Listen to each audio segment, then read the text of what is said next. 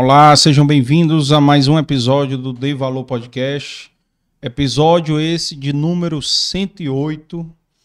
E já deixando um recado aí para quem está chegando agora no Dei Valor de se inscrever no canal, nos ajudar aí a, também a deixar logo o like do nosso convidado de hoje, que merece likes, muitos likes, proporcional ao tamanho dele aí.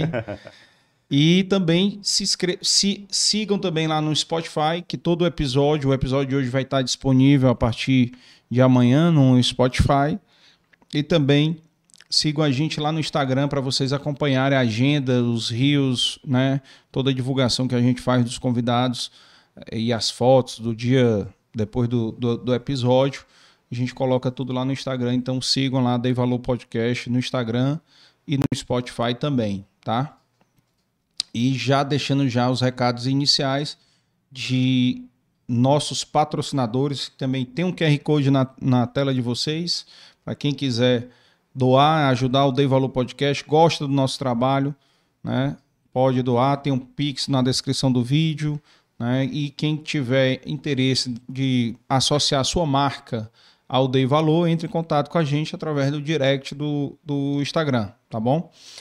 E os nossos patrocinadores aí, agradecer aqui o Café Vitória aqui, a CH Consultores, e os nossos apoiadores aí, BS PA, né? Dr. Beto Student aí, Biscoitos Brié, da Flávia, que o nosso convidado já está aqui também degustando, e o La Maison também, que manda aqui os salgadinhos, inclusive, época de Copa do Mundo, cai bem, né? Assistir os jogos da Copa com salgadinho da, do La Maison e os biscoitos Brière. E também a Inove Comunicação e a Inove Contabilidade, nossos apoiadores aqui. E os nossos apoiadores sociais, Fortaleza Azul, IPRED, Obra Lumen e a Associação Peter Pan. Né? São entidades, ONGs aqui do estado, inclusive os parabéns para o IPRED, foi eleita a, a, melhor ONG daqui do estado, né, recentemente, essa semana agora, passada. E também é, fizeram episódios aqui com a gente, episódios especiais. Quem quiser conhecer mais dessas entidades, o trabalho que elas fazem, podem é, buscar aí os episódios. Eu não sei decorar, né, já faz, faz tempo aí, mas procurem aí que vocês vão encontrar aí na playlist aí do YouTube ou então nos episódios aí do Spotify, tá? E lembrando também que é uma produção aqui do Dei Valor Produções e é mais assessoria em eventos. E agradecer aqui o time que faz aqui o Dei Valor, Tício, Juan, o Yuri, o Léo e a Larissa, que nos ajudam aqui a colocar os nossos episódios aqui no ar e as nossas redes sociais também. E fazer a apresentação aqui do nosso convidado de hoje, que ele é jornalista, apresentador, influenciador digital, né? E também vamos falar um pouco aí sobre, vamos falar a história dele, né? Todo mundo conhece aqui, quem é do estado conhece, como a gente tem gente em outros estados que assistam, tem que é, falar um pouco, né? O, o, nosso convidado de hoje, o Luiz, foi apresentador durante quanto tempo lá na Verdes Mares? Trabalhou 13 anos. 13 anos na Verdes Mares. Então apresentou, acho que todos os telejornais lá? Todos. Menos, só não apresentei o Rural. O Rural. É. Então, assim, teve uma experiência boa lá. Já teve um companheiro dele aqui no Dei Valor também, que foi o grande PC. Né? Então, assim, vai ser um papo bacana aqui, entender um pouco desse, dessa carreira. E ele tem uma coisa muito em comum comigo, que é Maranguape. Eita, Eita menino. Ele nasceu Eita. e eu trabalhei. É.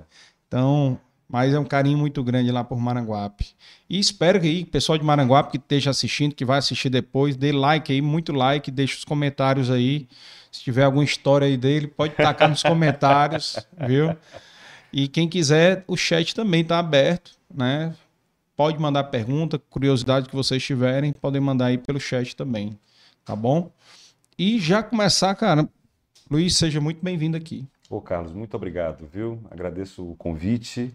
Para mim é uma satisfação muito grande estar aqui no seu podcast, no seu videocast, Dei Valor, e falar para você que está do outro lado da tela, o Carlos começou falando aqui da minha altura, eu tenho 1,90m, né? Sou grandão, mas ele também não fica muito atrás, não, viu? 1,87m. Foi me receber aqui na entrada do estúdio.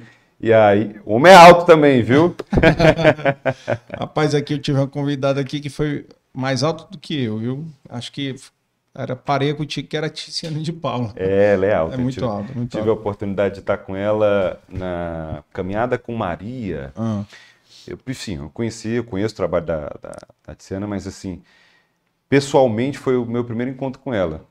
Foi numa caminhada com Maria, que foi transmissão também, né? Aham. Online.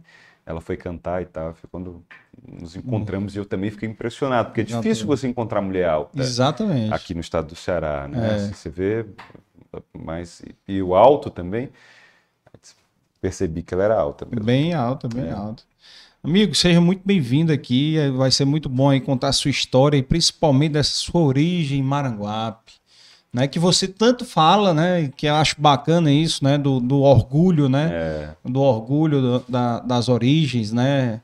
Isso aí é bacana, porque a gente ouve falar muito de algumas pessoas que Sim. têm fama e Uhum. esquecem de onde vieram, né? Sem dar nome aos bois. Mas a gente ouve falar constantemente isso e você não, com, com muito orgulho fala né, de Maranguape, como eu também tenho orgulho de ter trabalhado durante 16 anos em Maranguape. né? Então, assim, tem um carinho muito grande lá pelo Paulinho, um abraço pro Paulinho, do Ah. Paulinho Gril. Né? grande Paulinho, um É, abraço. gra- Grande amigo aí, tenho um maior carinho por ele. Inclusive, um dia desse pensei, rapaz, eu tenho que ir em Maranguape só para ir almoçar lá. né? É. Tem que ir. Mas, cara, assim, é, é legal e, e- e interessante a gente descobrir aí um pouco das origens, até para as pessoas que estão assistindo entenderem. Aham. Pô, cara, você Sim, pode vencer sempre se tiver né, um objetivo, determinação, resiliência, né? É. Conhecer isso aí. Eu- acho que são algumas coisas, viu, Carlos? É, quando eu digo que eu amo Maranguape, falo com todas as letras que sou de lá, primeiro é um referencial para mim, né? Eu acho que a gente precisa ter essa, Sim. essa referência, né? Eu sei que a gente tem referência de valores, de outras questões na família, em pessoas que você admira, né? Uhum. De grandes talentos, mas a gente precisa ter também um referencial de espaço. Sim. E Maranguape para mim é um referencial, né? É, Referencial geográfico. geográfico, é, é. Assim, boa parte do que eu sou também devo a Maranguape. Uhum. O meu estilo de vida na cidade, o que a cidade me proporcionou durante a minha infância, adolescência e parte da minha juventude. né? Então, eu amo a minha cidade. Embora, aqui já começando a contar um pouco da minha história, no meu registro, eu sou considerado fortalezense, né? Hum. Porque é, quando minha mãe estava grávida, ela procurou uma obstetra de confiança e a obstetra resolveu é, marcar o parto para Fortaleza. Então, eu Hum. nasci aqui no Vila União, Aí no foi. bairro Vila União, em Fortaleza. Qual era o hospital lá? É Ija, eu acho o nome do. Ah. Eu acho que não existe mais. Era uma clínica, na Aham. verdade. E. Mas logo depois, minha mãe, minha família, né, de Maranguape. Então, logo depois, quando ela recebeu alta, nós fomos, nós voltamos para casa, né? Então, eu não falo que eu sou. Tanto que depois, anos depois, eu acho que em 2009, 2010, é, um vereador de Maranguape Te deu o título? me deu o título de cidadão. Foi. Ah, Porque descobriu que eu não era maranguapense de fato. ah. Agora, quando eu fui registrar o minha, meu menino mais novo, ele tem menos de dois meses, foi que eu descobri que existe hoje uma possibilidade de você colocar a, a- a cidade natal diferente do lugar onde ele nasceu. Você existe uma pode, opção. é? Pelo menos foi o que eu entendi lá quando Hum. eu fui registrar, né? Ter, tipo assim, a cidade onde você Colocar Nova York. é, não, não, eu acho que não. eu acho que não, mas em, em cidades próximas, né? Se Ah. você só vai. Que hoje está digital também, né? É, pois é. E, e você sai já da, da, da maternidade com, com certidão com a né? certidão. É impressionante, eu achei tudo muito prático. Mas aí, voltando um, um pouco à minha história, é isso, é, minha- é- é a minha referência, né? É meu referencial. E eu amo aquela cidade. Não é porque. Sou suspeito para falar, né? Mas é uma cidade, você que trabalhou lá durante o quê? Duas décadas? 16 anos. É, quase 16 anos. É uma cidade muito aprazível. Né? É. O centro de Maranguape, as praças bem cuidadas, arborizadas, é, as pessoas de uma forma geral muito gentis. É, então, eu, Só é ruim eu realmente... pé de serra é quente, É né, quente. cara? É, as pessoas têm uma ideia equivocada, porque quando se pensa em serra, quem não costuma visitar a região serrana é, aqui do, do, do Ceará, às vezes lembra de Guaramiranga, né? É, ou então da Serra Grande. E aí, obviamente, por serem cidades de serra, de fato, é um clima mais agradável, dependendo da época do ano, faz frio, né? é, Pra gente que não está acostumado. E Maranguape não, Maranguape é pé de serra. exato. Tem alguma, uma- umas, algumas casas, né? Ainda na serra, mas é pé de serra. Então, é, é como se fosse uma barreira para o vento. Exato. É muito quente, É, né? É, É muito quente. É o que acontece um pouco com Sobral, né? Não comparando. É. Mas é um- o que acontece um pouco Sobral também. Tem a serra ali e, e- e fica o calor, né? O abafado. Uma característica, abafado. é, uma característica talvez parecida, sabe com o quê? Com o Baturité, Ah, é. né? Porque Uhum. Baturité também é pé de serra, né? Pois é. Sendo que Baturité eu acho que já é um pouquinho mais alto, É. até, Exato. né? Já é um pouquinho mais alto, então já pega mais um ventinho, né? Uhum. Maranguape não, tem, hora, tem épocas lá que o negócio é, É. é complicado. Mas a serra é linda. É. já, eu tive a oportunidade de subir a serra algumas vezes. É, fazia a trilha na serra. Não é porque eu sou de lá, minha gente, mas é fato. É. É, fazia as trilhas lá em Maranguape. É muito legal. Tem cachoeiras belíssimas, algumas em propriedades particulares, é verdade. Você tem que pedir autorização, tem que ter um grau de amizade. Uhum. Mas é, eu acho que pela proximidade com Fortaleza, Uhum. Maranguape poderia ser um, um destino turístico, turístico, uma- também. Um é. ponto, não digo um destino, mas uma passagem, Uma atração, né? uma né? atração. Como o Beach Park. Exatamente, você ir lá e tal. Mas Uhum. eu estou muito otimista, viu? Estou muito otimista mesmo, porque eu vi essa semana que o prefeito conseguiu assinar, é, prefeito Átila Câmara, quem eu mando um abraço, conseguiu assinar com a governadora Isolda Sela um, já uma ordem para começar um museu grande, né? um, um instituto, um- do, do, do Chico Anísio, que é, a- Ah, é uma das figuras mais, mais importantes É. da cidade, né? Às vezes há uma associação rápida de quando se fala em Maranguape, porque foram anos Chico Anísio Chico fazendo falando, piada com, é, com Maranguape. Maranguape, então é uma associação que se faz rápida, né? E eu acho louvável é, esse grande cidadão maranguapense. Total, É. total. Inclusive, a, a, a empresa né, da, da, minha família, no qual eu trabalhei, pertenceu a um tio dele. Sim. Né? O meu avô comprou de um tio dele. Então, tem. E é a história que ele conta de que eh, houve um incêndio na, na, na, na- empresa, na aviação do pai do Chico, eles precisaram ir embora para o Rio. Foi, foi nessa transição que ele comprou? a- Não, sabe sei dizer. se foi. Não, foi não. Mas ele conta uma história que o pai É. tinha uma, um- uma empresa É. e aí a empresa foi um incêndio, se eu não me engano. É, aí o- pai precisou, foi Não. embora, foi para o Rio, levou Não, o pai dele, o pai dele foi, eu acho que década de 50, não? É, acho que 60, sim. talvez, começo de 60. O meu avô comprou em 71 Ah, a empresa. né? Já- a empresa foi fundada em 63. A gente conversando aqui É. nos bastidores, eu dizendo, oh, peguei muito, muito, muitos ônibus da aviação Penha. É, não, é, foi, tem empresa, tem muita história ali, né? São uns 40 e tantos anos já. Faculdade, escola, centro de Fortaleza. É. Não, muita gente, muita gente Eu transportada. fazia muito esse transporte. É, o Bechara, grande Bechara Bechara, também. Um grande, abraço. bran- grande também, conterrâneo, É. Bechara. Bechara também foi um que falou, porque a gente tinha um, sempre teve a, a empresa de ajudar é, as pessoas de Maranguape, né? Uhum. E, e o Bechara, ele ganhava as passagens para ir treinar olha É. aí. No Fortaleza, quando ele Sim, era sim. categoria de base do Olha Fortaleza, aí. do Ceará, né? Que ele participou dos dois. Uhum. Então ele ia de graça, né? Com a bolsa que, que, a, que a empresa dava para ajudar, né? Então, assim, foi legal isso, né? Eu acho bacana porque ajudando o pessoal da, Sim. da terra, né? Uhum. E é o mínimo que, que, que muitos empresários têm esse lado social, né? De você ajudar as Uhum. pessoas que precisam. Mas contando mais aí, vamos contar aí, falar da sua infância em Maranguape. Como é que foi, onde é que nasceu, onde é que estudou. Conte tudo aí, não É, esconda con- nada aí. E conte tudo das namoradas das paqueras também. é, não. Rita tampa os ouvidos. Não, e fecha os olhos. é, é. eu, eu, eu, eu, eu, eu não tive namorada em Maranguape. É engraçado isso. Ah, Eu não namorei nenhuma maranguapense.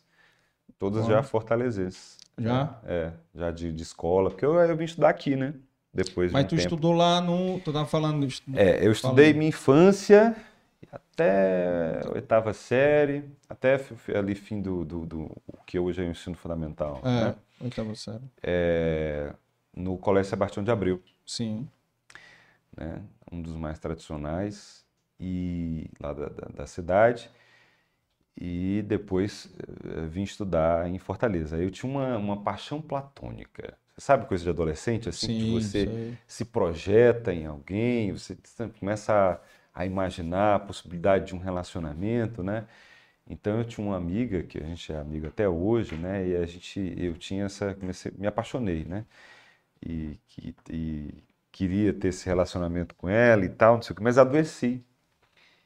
Peguei uma catapora, eu acho, ou foi uma, uma hepatite, não lembro. Eu passei um mês afastado, né?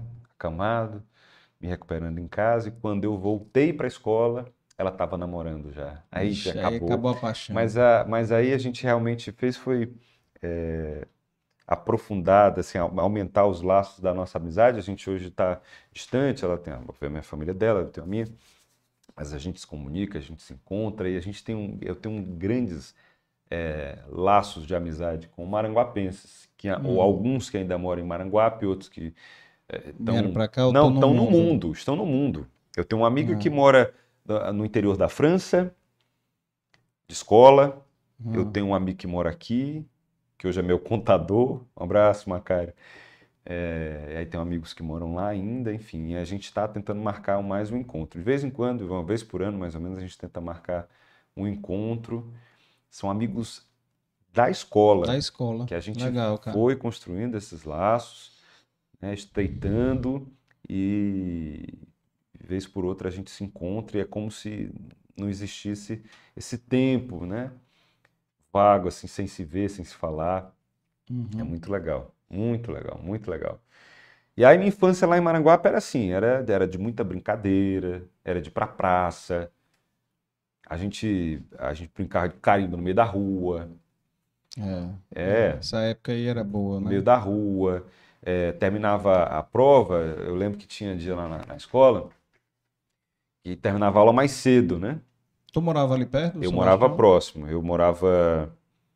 É, minha família mora ali bem no centrão, perto do mercado. Ah, é? É, Ah, perto do mercado público de Maranguape. Sebastião já fica num bairro. pô, Mas fica não, próximo. É, bem pertinho. Eu ia. Para mim, tudo é muito próximo. É, né? quatro, É. quarteirões Foi ali. uma coisa que eu É. trouxe aqui para Fortaleza quando eu vim morar aqui. Minha mulher se espanta. Minha mulher é fortalezense, nascida e criada no Meireles. Hum. E aí, na cabeça dela, ela tem certa dificuldade para para entender o porquê que eu gosto tanto de andar a pé. Porque um dos meus objetivos de vida quando eu cheguei aqui em Fortaleza era reproduzir um pouco da minha vida, do meu estilo de vida de Maranguape. Uhum. Que era essa história assim de você poder ter, né, de, de você circular a pé e tal, de fazer muita coisa a pé, de não depender do carro. E eu consegui isso, porque eu, eu, eu me instalei num, num condomínio que tem uma farmácia muito próxima, um supermercado muito próximo, a escola da minha filha também ficava muito próximo, muito próxima. Trabalho, cinco quadras do trabalho. Então eu passei a fazer minha vida toda a pé. A gente vendeu um carro, que é muito custo, É. muito custo. E aí ela ficou usando mais o carro e eu passei a fazer praticamente tudo a pé. E é muito disso. né? Eu gostava de circular, de andar.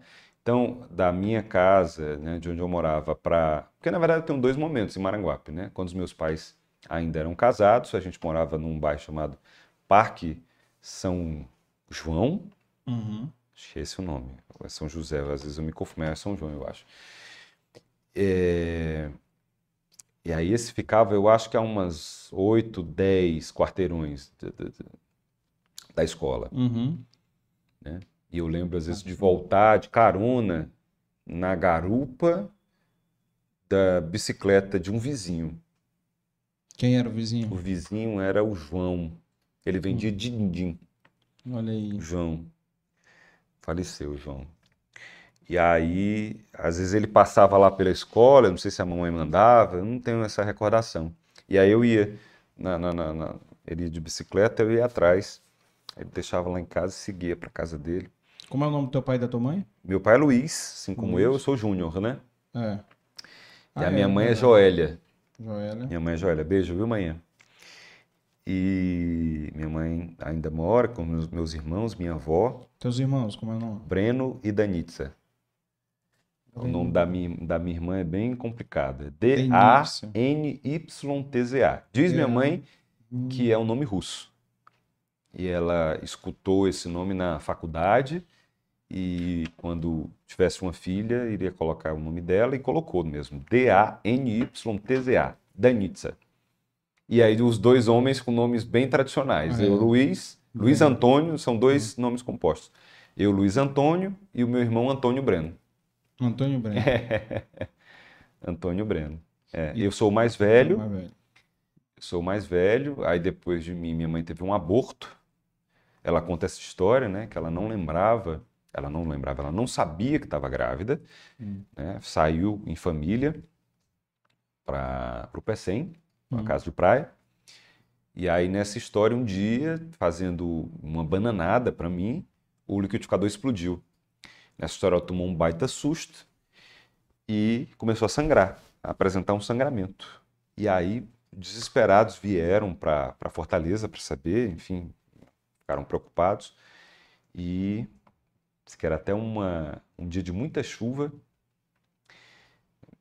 E o papai acelerando para chegar e tudo, num Fusca, Um um Fusca. Fusquinha. Meu pai tinha um Fusca verde abacate. E aí, é, quando chegou, o médico comunicou: Ah, infelizmente a senhora perdeu o- a criança. Era que criança? Não, a senhora estava grávida. Ela me conta essa história. Ela estava grávida sem saber. Sem saber. né? Aí depois veio meu irmão. Até por isso que a diferença entre, entre eu e ele são quase três anos, né? Hum. É, mas já ele, para minha irmã, é bem bem mais próximo. A diferença é de um ano e pouquinho. Um ano e dois meses, eu acho. É. E aí somos muito unidos. Eu falo com o meu irmão com muita frequência. A minha irmã menos, mas falo muito com ela também. Eles Um moram maior aqui? carinho pelos dois. Os dois moram em Maranguape. Moram em Maranguá. O único que veio morar em Fortaleza por questão de logística também, porque quando eu me casei, eu cheguei a conversar com a minha esposa e disse que a vida em Maranguape é tão mais pacata, tão mais tranquila, eu acho que para criar nossos filhos vai ser bom. Mas ela, ela disse que não dava, e de fato depois eu percebi que não dava. Já no- no- no- a- trabalhando, né? E, e o horário de jornalista às vezes nem sempre é o mesmo. É. Dependendo da escala, você muda. Se você é repórter, então, às vezes muda o horário. Precisava chegar às 5 da manhã, no outro dia às 6, no outro dia às 8. E aí, dependendo do horário, eu pegava um trânsito muito ruim. É.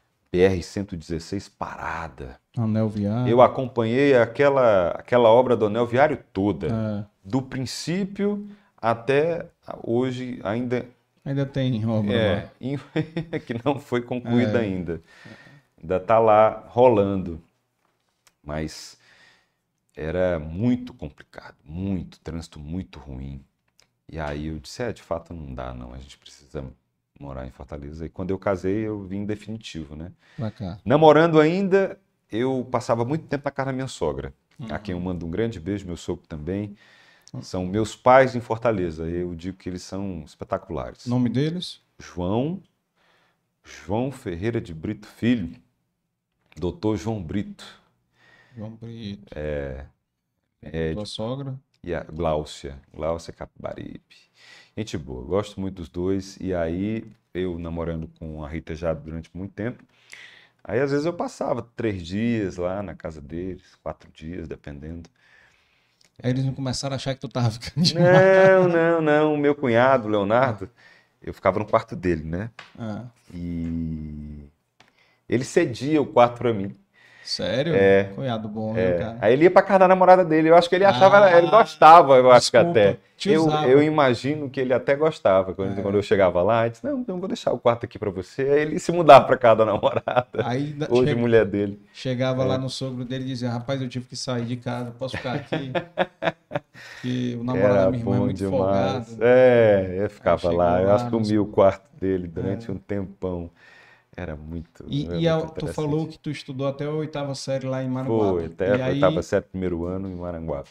primeiro ano... É, o- É, porque por vai aí. mudando, aí né? tu veio estudar aqui aonde? Foi, aí fui pro Juvenal de Carvalho. Juvenal de Carvalho. É, fui estudar no Juvenal de Carvalho. E veja como são as coisas, né?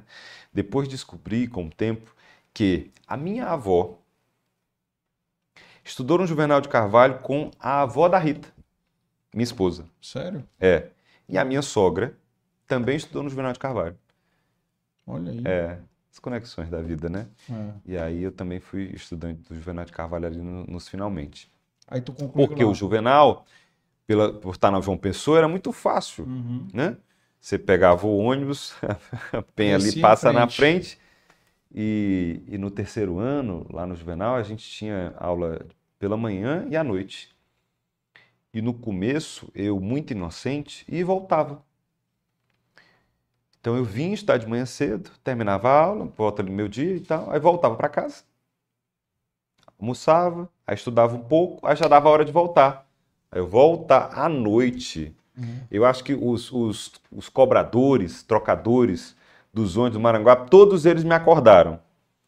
Porque Chegava no ponto. o, o, o meu ponto de descida era onde hoje é o shopping, Aham. a antiga maternidade. né? Era ali o meu ponto de descida, era o que ficava mais próximo É. da casa dos meus pais, da, da, da minha avó, que eu morava com ela. E para a rodoviária, eu acho que tinha mais duas, duas paradas, chegava na rodoviária, que era o ponto final, né? É. Então eu sempre passava, dormindo, dentro do ônibus, cansado pra caramba. Aí chegava na, na rodoviária e o cobrador disse: Ô, é, Chegou, rapaz, chegou. chegou, chegou. pra casa. Aí acordava. Rapaz, já teve foi passageiro que chegou, foi dentro da garagem, cara. Foi mesmo, Foi. Aconteceu. o, o, o cobrador, o motorista nunca não, aconteceu. Não, não, não viu, não se Hum. tocou. É. E aí quando chegou na, na garagem que foi ver que tinha um passageiro dentro. E aí acordava o passageiro. Acontece, viu? Não, isso não é uma exclusividade sua, não. Não, Muito- cansaço, muito- né? É, cara, muito cansaço. Eu sei que pro segundo todo. semestre Uma hora de viagem, eu percebi que não dava. Eu tava perdendo tempo, né? É. porque era uma hora para ir, outra para voltar. É, Eu tava perdendo tempo para estudar, inclusive. Uhum. né? E aí resolvi ficar. Descobri que é, alguns colegas também já ficavam. E aí, lá perto ali no, no, no- no Jardim América, passei a, ser- passei a conhecer tudo ali no Jardim América. Né? O lugar para comprar um PF bacana, a pracinha ali atrás para dar uma descansada, para circular. Porque o, a escola fica entre o Damas e o Jardim América ali, né? Sim. Mas a escola fechava? E você não, não, a podia escola ficava dentro, aberta, é, mas não tinha almoço, por exemplo. É, sim. Aí eu que sair precisava pra comer. sair para comer. é. Às vezes tinham uns colegas que moravam próximo também, convidavam, né, para ir Uhum. para casa e tal, passar um tempo. E era assim, meu terceiro ano, para os finalmente, foi assim, é, ficando lá para estudar. Eu voltava, ficava na biblioteca estudando até da hora da aula, né? Hum. E era assim, era o dia inteiro, um dia inteiro fora inteiro de casa. estudando. É, não à toa. É. Não à toa, quando eu voltava no ônibus, naquele balançadinho, aí você vai, né, dormindo, dando aquele, aquela Cochilava, descansada, aquela cochilava. cochilada. É que nem eu não sei se, se a Luísa e o Rafael também são assim, mas quando entra no carro, dorme, né? Dá uma voltinha. A Luísa os não. meus filhos eram assim. A Luísa não, a Luísa, minha- filha mais velha, tem sete anos, ela, ela dificilmente dorme dentro Dormia do no carro. carro? Não. O Rafael é muito pequeno, né, andou, Aí dorme andou direto. pouco de É. carro, assim, né? Mas das vezes que, que andou, ele dormiu. É, Ela não, dormiu. é. Mas é porque ele dorme muito, né? Ainda tá numa fase que É, uma dorme fase muito. que dorme muito. Só mama, dorme, da mama e dorme. Vida boa. Vida boa. Preocupação com boleto zero. Zero. Zero, zero, Zero, zero, zero. zero. É. E, e quando tu, no terceiro ano, como foi que tu decidiu fazer jornalismo? Foi um teste vocacional. Foi? É, na verdade, assim, o jornalismo escolheu meio que assim, porque no, no- no segundo ano, lá na, na escola, eles fizeram um teste vocacional com os estudantes e aí eh, deu rádio e TV, o meu, né? Mas não tinha curso de rádio e TV aqui em Fortaleza. Eu cheguei a ver até em outros lugares e tal. Eh, os mais tradicionais eram em São Paulo, mas não passava pela minha cabeça O curso em si, né? o curso, o curso é. Aí, os, os cursos mais tradicionais, as faculdades mais tradicionais de rádio e TV eram em São Paulo. Chegou, assim, pesquisando, né? Uhum. Mas não, não passava pela minha cabeça eu ir morar em São Paulo para estudar, ficar longe da minha família e tal. Uhum. Às vezes eu até pergunto com que dinheiro eu iria fazer isso, né? Uhum. E aí, é, eu fiz vestibular para publicidade, para comunicação com habilitação em publicidade. Foi minha primeira faculdade, né? Comecei fazendo publicidade. Aonde? Na Faculdade Lourenço Filho. Certo. E aí é, fiz vestibular na UFC para jornalismo. Passei na primeira fase, mas fiquei na segunda. É, Hum. Não consegui passar para. Eram 55 vagas.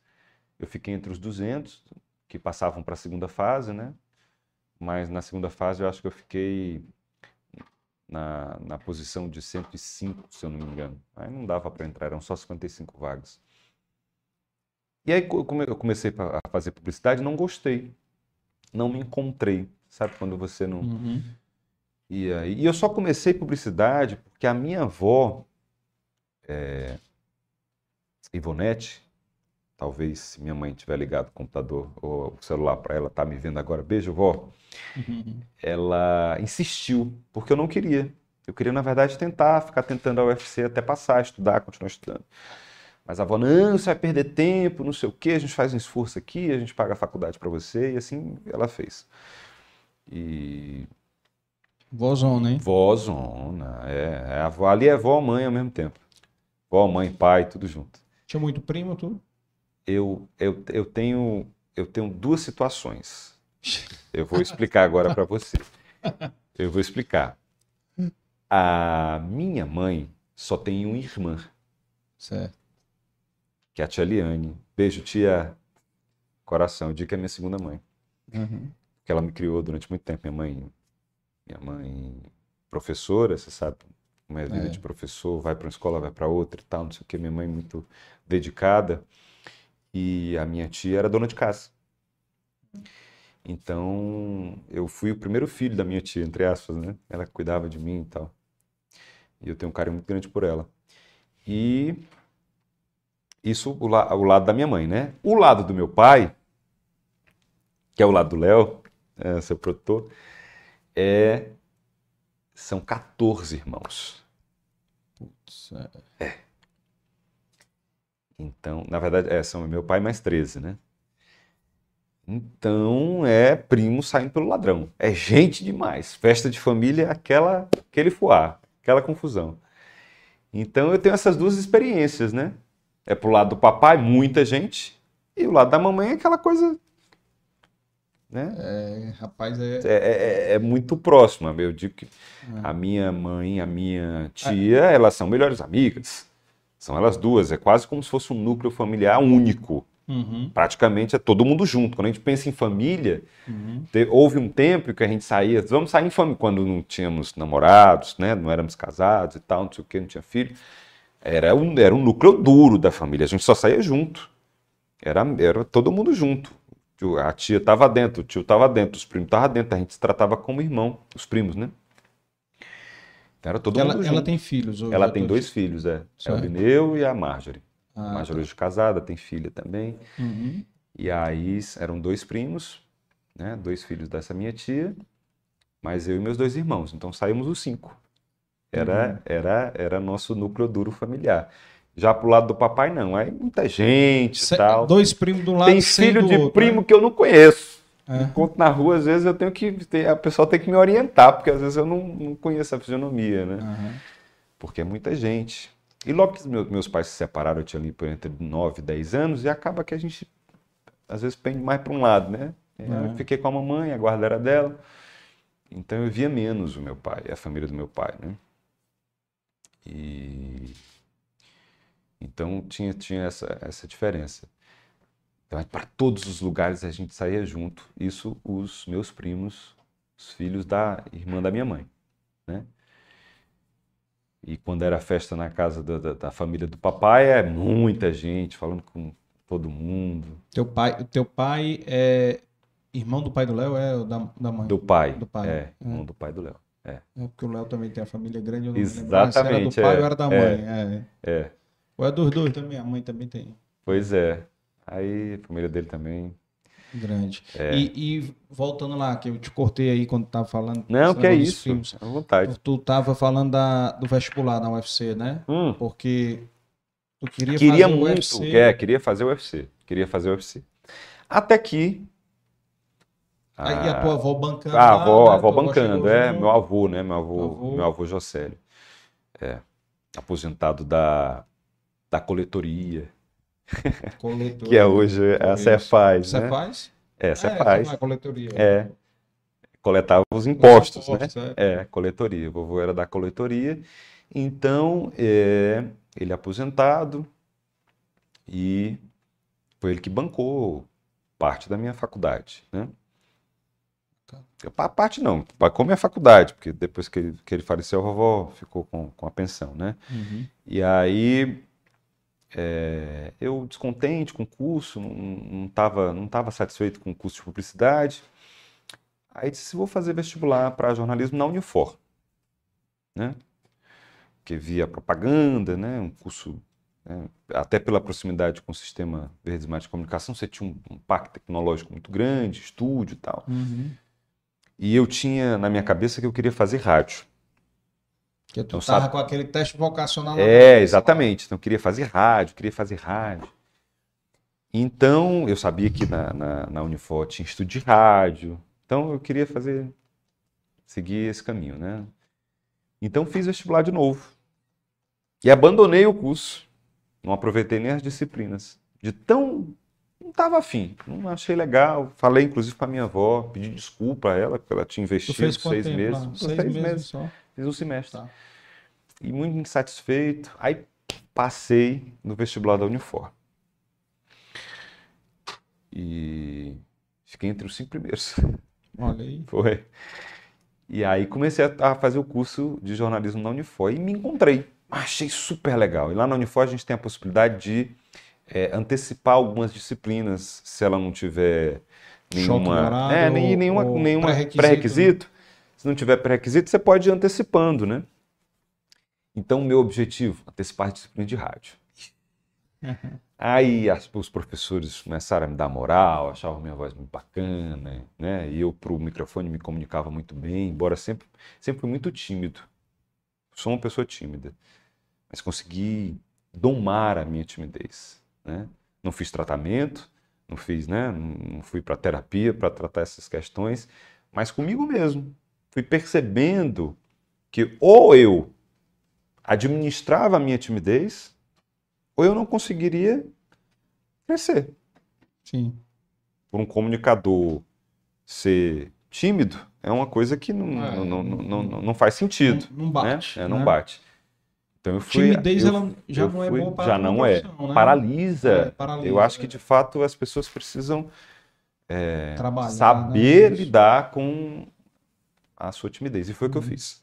Uhum. Comecei a trabalhar a minha timidez e deslanchei. Comecei a fazer as disciplinas de rádio, as, as- as professoras gostando muito, a Ana Paula até que mando um forte abraço. E foi dentro da faculdade que uma professora de telejornalismo, hoje em dia não deve nem existir mais isso, deve ser audiovisual, né? Uhum. Não se faz nome, mais né? só televisão, se faz, na verdade, Tudo, né? vídeo, né? É. se produz vídeo, é, viu em mim um talento para TV. E eu nunca, assim, pensei em um dia chegar para fazer coisa na frente das câmeras. Porque eu duvidava muito da minha capacidade, sabe? É, até por ser alto, ser um, um pouco desengonçado. Quem é alto tem um pouco disso, né? O braço muito grande, as pernas você fica meio deslocado, as coisas parecem que não são feitas para você. Batendo nas coisas. É, aquele, aquela Derrubando. coisa. Então eu achava que, embora sempre na família mesmo, meu tio, é, o marido da irmã da minha mãe, né? Meu tio, pelo lado da, da minha mãe, ele, ele tinha uma handcam, uma câmerazinha dessa caseira, e eu que dominava a câmera. Então eu saía filmando as festas de família, não sei o que e tal. E Eu que, eu, não, eu não narrava. É. Não narrava. Eu gostava de gravar e dirigir. Então eu chamava minha prima, minha prima mais nova, a Marjorie, e aí disse, às vezes eu teve uma época que eu cheguei a acoplar microfone na câmera mesmo. Eu disse, vai, faz entrevista aí com o povo, e eu filmando e dirigindo. Depois editava. Qual a idade isso? Isso eu devia ter uns 14, 15. Por aí, adolescência ali. Então, e ela, e ela mais despertando, nova, né? 11 anos. É. Então ela pegava o microfone, saía entrevistando, eu gravando e depois editava e mostrava os vídeos para a família depois. Então eu tinha essa, essa, essa veia para o audiovisual, mas não me imaginava na frente das câmeras. Uhum. O negócio era bastidor, era direção, era, era a voz. Né? E essa professora dentro da universidade, que não está mais aqui nesse plano, é, falecida, ela, Tânia Furtado. Tânia Furtado. Grande nome, jornalista de televisão durante muito tempo, foi correspondente da Manchete. E ela disse, enxergou um talento na minha pessoa para televisão. E apostou as fichas dela. E deu certo. é, e deu certo. Ela me incentivou a fazer um, um teste para emissora é, universitária que estava sendo criada dentro da Unifor, que é a TV Unifor. Então, estavam fazendo o teste com os alunos para que esses alunos fossem os apresentadores dos programas, certo? E eu passei para um dos programas, de nome Panorama. Foi o primeiro programa que eu apresentei de TV. E foi o primeiro programa, o programa que abriu a grade da televisão. Eu tenho muito orgulho, muita satisfação de dizer isso, que é a primeira imagem de um programa de televisão que foi ao ar na TV universitária. Foi, foi o programa que eu apresentei. Made in Maranguape, foi? Made in Maranguape. E a minha família não é uma família rica, não é uma família de classe média alta, é uma família de classe média, assim, de trabalhadores assalariados, né? E só o vovô que era, que era servidor, né? Então a gente, então, assim, era, era, era, era com dificuldade que a vovó pagava a faculdade, né? Você sabe que não, não é caro, não é barato, principalmente quando se tem disciplinas é, com laboratório, como era o meu caso, né? Um laboratório de é. TV, um laboratório de rádio, tudo que é prático é mais caro, né? Que tem a prática é mais caro. Então é, era um investimento que a, que a vovó fazia. O vovô inicialmente, durante o curso ele faleceu e a vovó depois assumiu. Dediquei inclusive minha, minha, minha formatura a ele, assim, um, grande entusiasta. Inclusive foi uma pessoa que depois, em entrevistas como a nossa aqui, eu fiz uma associação e como o vovô foi importante para que eu seguisse a carreira de jornalista. Depois foi que eu me toquei disso. A época eu não, não tinha noção. Por quê? Porque o meu avô era aquele rato de rádio. Ele passava o dia com rádio com de rádio. pilha. Ele já aposentado, ele circulava muito pelo centro de Maranguape. Ele gostava, por exemplo, tinha um horário dele de sair de casa e sentar no banco da praça na Praça da Matriz, em frente à igreja, acompanhava, esperava a igreja abrir, às vezes acompanhava a missa do lado de fora e com um radinho de pilha. Dormia com o rádio ligado, não sei como é que a vovó aguentava. aguentava. E eu, quando nós, nós fomos morar com, com, com eles, né, meus pais se separaram, a minha mãe foi com, com os filhos morar na casa deles. Então a gente foi morar lá e eu fiquei num quarto ao lado do quarto deles. Então eu passava a noite, madrugada, ouvindo, o do vovô também. Então eu acho que isso, de, de, de alguma forma, também indiretamente, indiretamente me foi. Para eu querer fazer o rádio e tal. Porque o, a rádio que o vovô ouvia era a rádio AM, né? Que a época era a rádio que se tinha notícia. Né? Era, era, mais, era mais de fala, não era fala, música, é. né? Era muita discussão, muito debate notícia. Bacana, viu?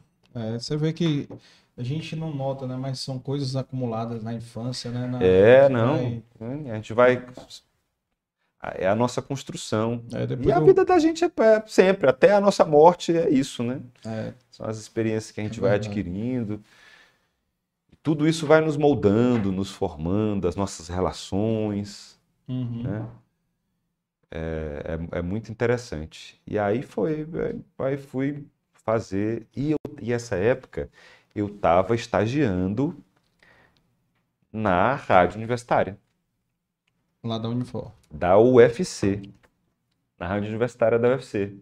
Foi. Tô fazendo Unifor e estagiando na UFC. Exatamente, exatamente. E pode isso, Arnaldo? Pode, porque eu não ganhava nada, na é. verdade, no UFC, era um estágio não remunerado. E eles estavam precisando de gente. E não outra. Tinha gente lá. Mas, mas veja, o meu horário, é porque assim, o curso de, de jornalismo na, na UFC, se eu não me engano, é à tarde. Uhum. E o da Unifor é pela manhã.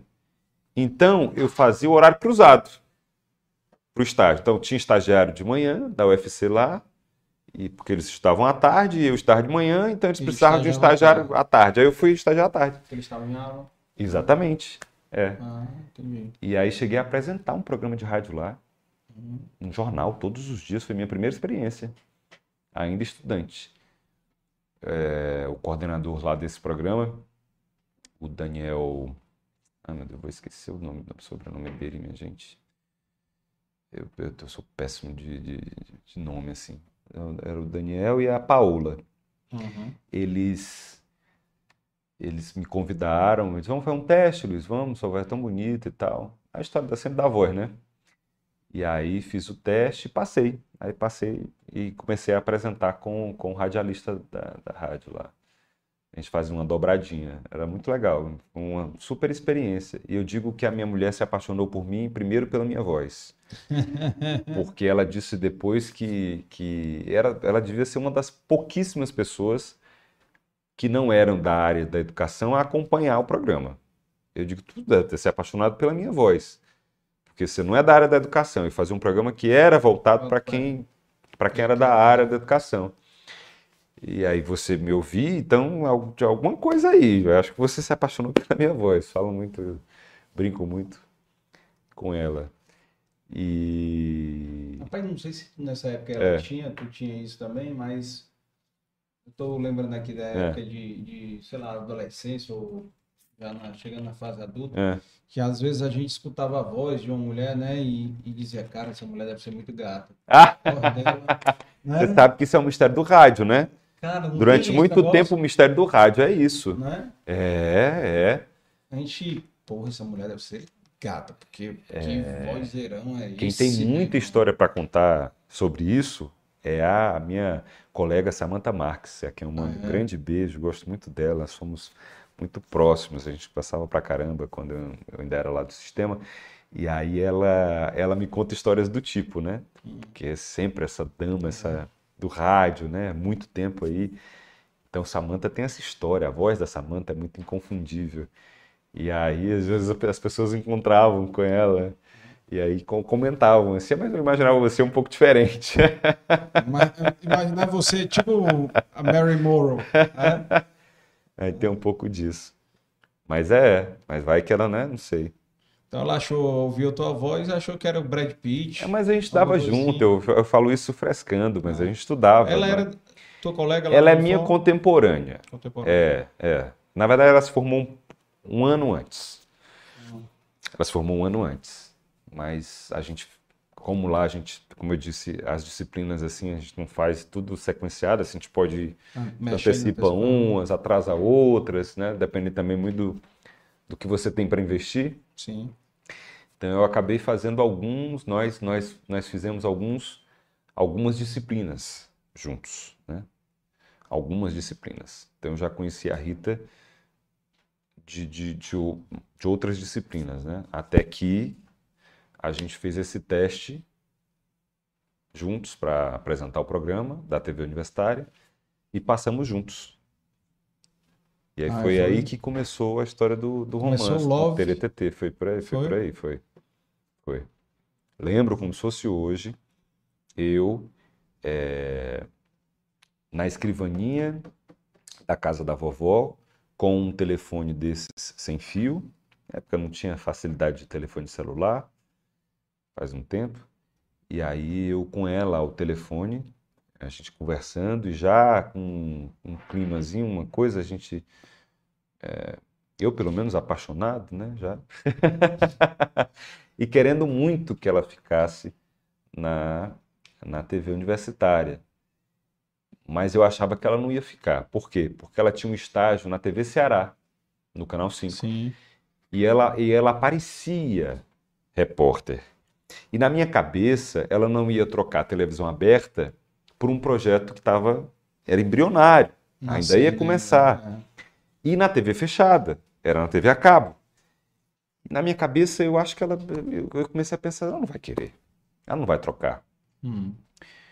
Ela vai continuar no canal 5.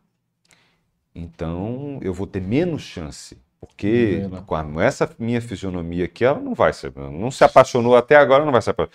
A gente tem que, na verdade, é ter um grau de intimidade para eu poder né, soltar o. Tá, né? É. As diretas indiretas.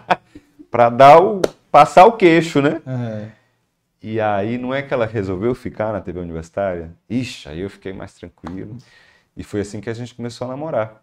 A gente começou a namorar Mas ela- quando a gente começou a trabalhar junto. Ela confessou o motivo, Foi do quê? o motivo que ela ficou? Não, até hoje eu ficou? nunca perguntei isso a ela, se foi por minha causa. Acho Ô, foi- amor, Rita. Aí, ó. Beijo. Ai, ai. mandar um beijo aí pra Rita aí. Será que foi pelo Brad Pitt de Maranguape? Oh, hein? meu Deus, olha, hoje eu tô bem melhorado, viu?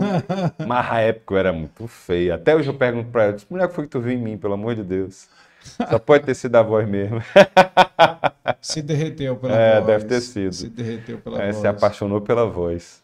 E, e aí vocês começaram a namorar já e... até o final da faculdade. É. Foi, né? Estamos juntos Ah. até hoje, né? Quantos anos já? Já 18. 18 anos, cara. É. Quase a idade da Larissa aí. 18 anos. Ou 18 é é 18, eu acho. É, isso mesmo, 18. E, Eu ia dizer o 18 ou 19, porque às vezes a gente fica, né? Até hoje a gente tem dúvida com relação ao dia que a gente começou a namorar de fato, né? Ah, Aí eu disse, isso é bom que a gente comemora três dias seguidos. Que a ixi. gente acha que é 9 ou 11, né? Aí comemora o 9, o 10 e o 11. Ah, é? É muito Sai bom. caro, viu? Sai caro. Né? Sai Mas é caro. bom, é bom. Comemora é bom. em casa. É né? bom demais. É. É. Legal, E é legal. muito bom. E, e vocês terminaram, já foram cada um pro canto? Como é que ela foi trabalhar onde? Tu foi pra onde? Aí Como foi é assim, aí é, nós passamos um ano juntos apresentando esse programa, já Uhum. namorando, né? Uhum. E aí ela se formou. E quando se forma, precisa sair, né? Porque ali é todo, to- todos são estagiários na TV Unifor, né? É só enquanto você está no curso. E aí, nessa história, ela, ela ainda conseguiu, muito competente, conseguiu passar, é, ser contratada pela TV Unifor para um projeto durante dois meses, três meses, eu acho. Era fazer uma série de reportagens sobre as aldeias indígenas da região metropolitana. E ela fez, a reportagem ficou belíssima, uma série de reportagens, que foi exibida dentro do programa. Ela já não mais apresentadora, mas como repórter especial, contratada. Passou esse período. E aí depois foi para projetos. Ela foi para um projeto é, de esporte no Canal 5, na TV, TV Ceará. Uhum. E aí depois conseguiu um emprego na. Ver se eu lembro. Na Rede TV, Sim. no Canal 2. Antiga manchete. Antiga Manchete. Ela passou um tempão lá. Inclusive chegamos a trabalhar juntos na Rede TV. Foi? Foi, porque num período de 2011, é, o diretor de jornalismo da, da Rede TV, você sabe que a Rede TV é a única emissora do estado do Ceará que pertence ao. Ah, não, agora tem a Band também. Mas era até então a única emissora que é dos donos Lá de em São Paulo, é. né?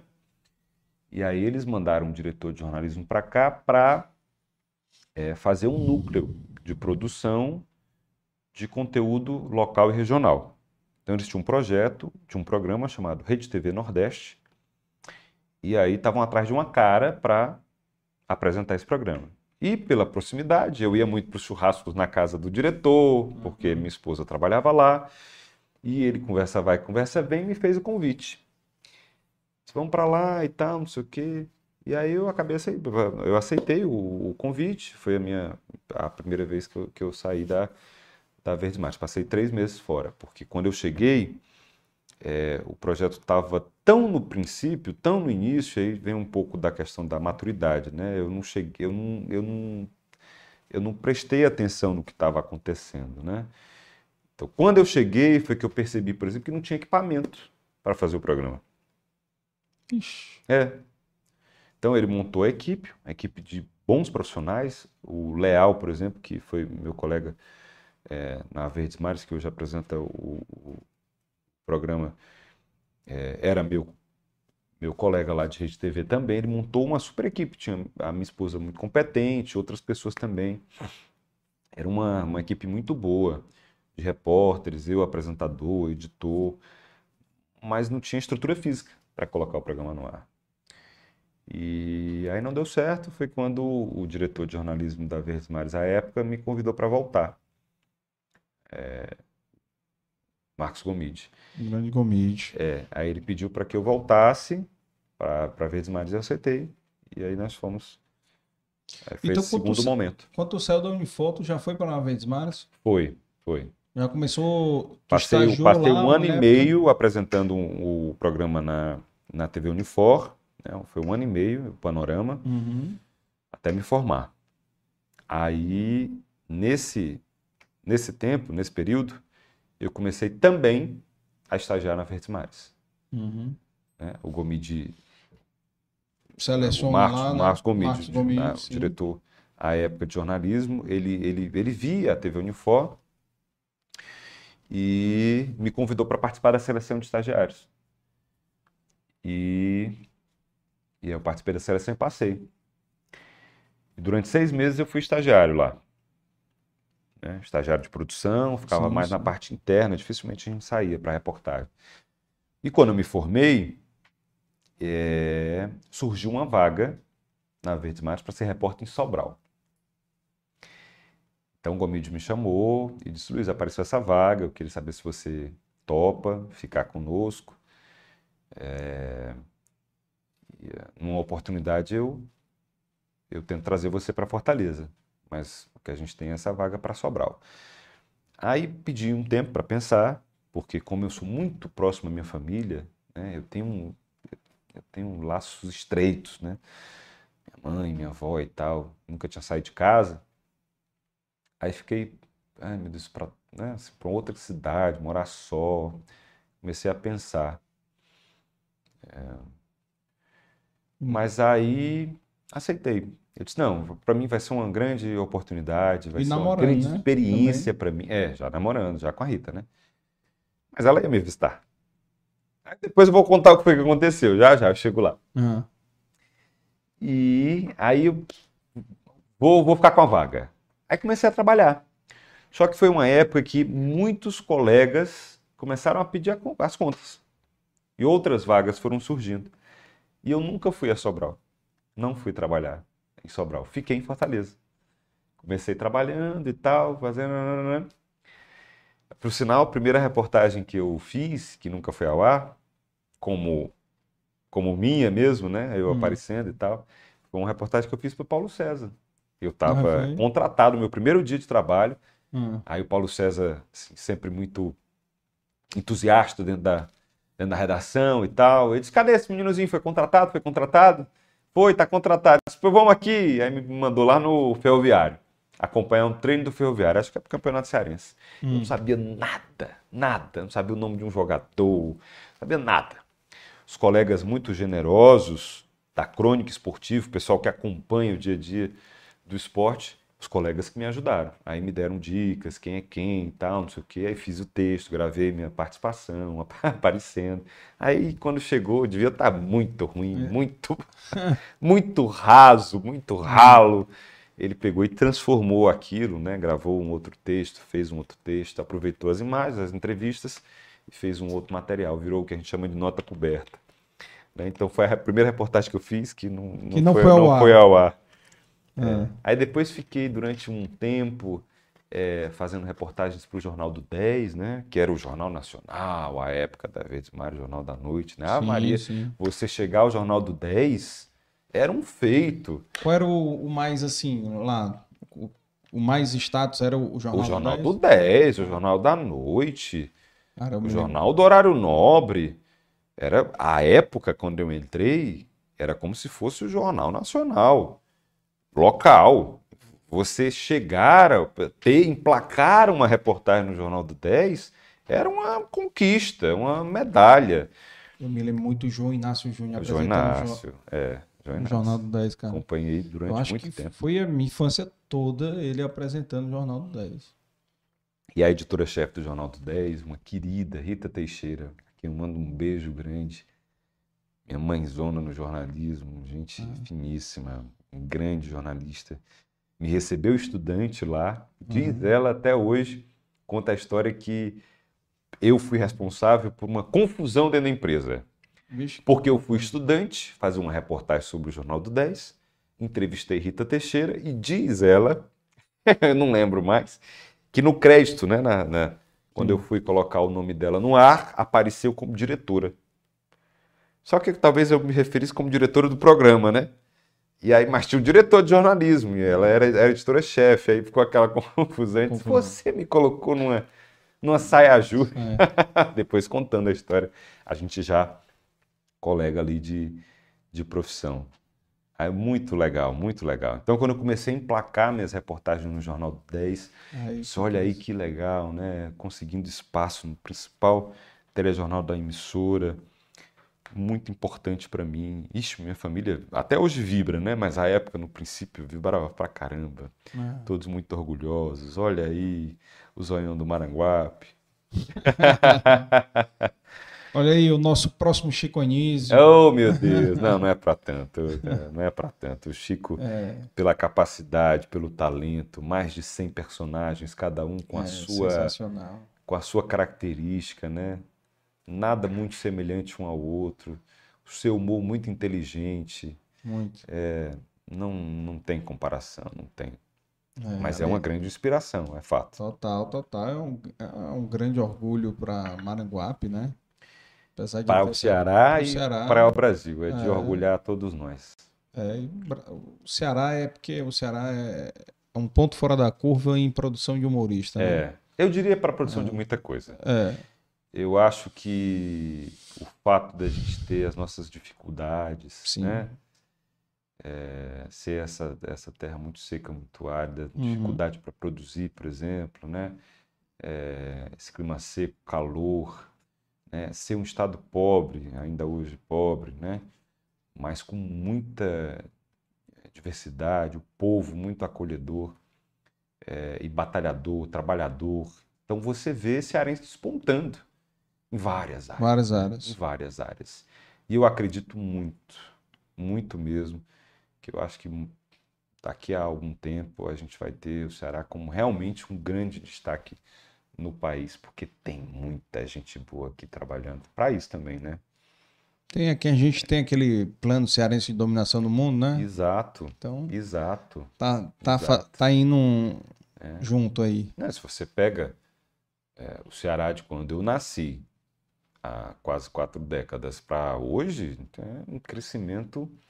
Né? É. Você vê estados grandes, estados mais tradicionais, com mais dinheiro, quebrados, falidos, e aqui o estado com a sua saúde financeira em dia, ok. É. né?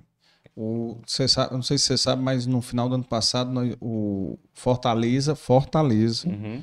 passou o PIB de Recife, Salvador. Pois é, é isso. É. Eu acredito muito, muito mesmo, no potencial do estado do Ceará e nas pessoas que. E aí eu não falo só o poder público.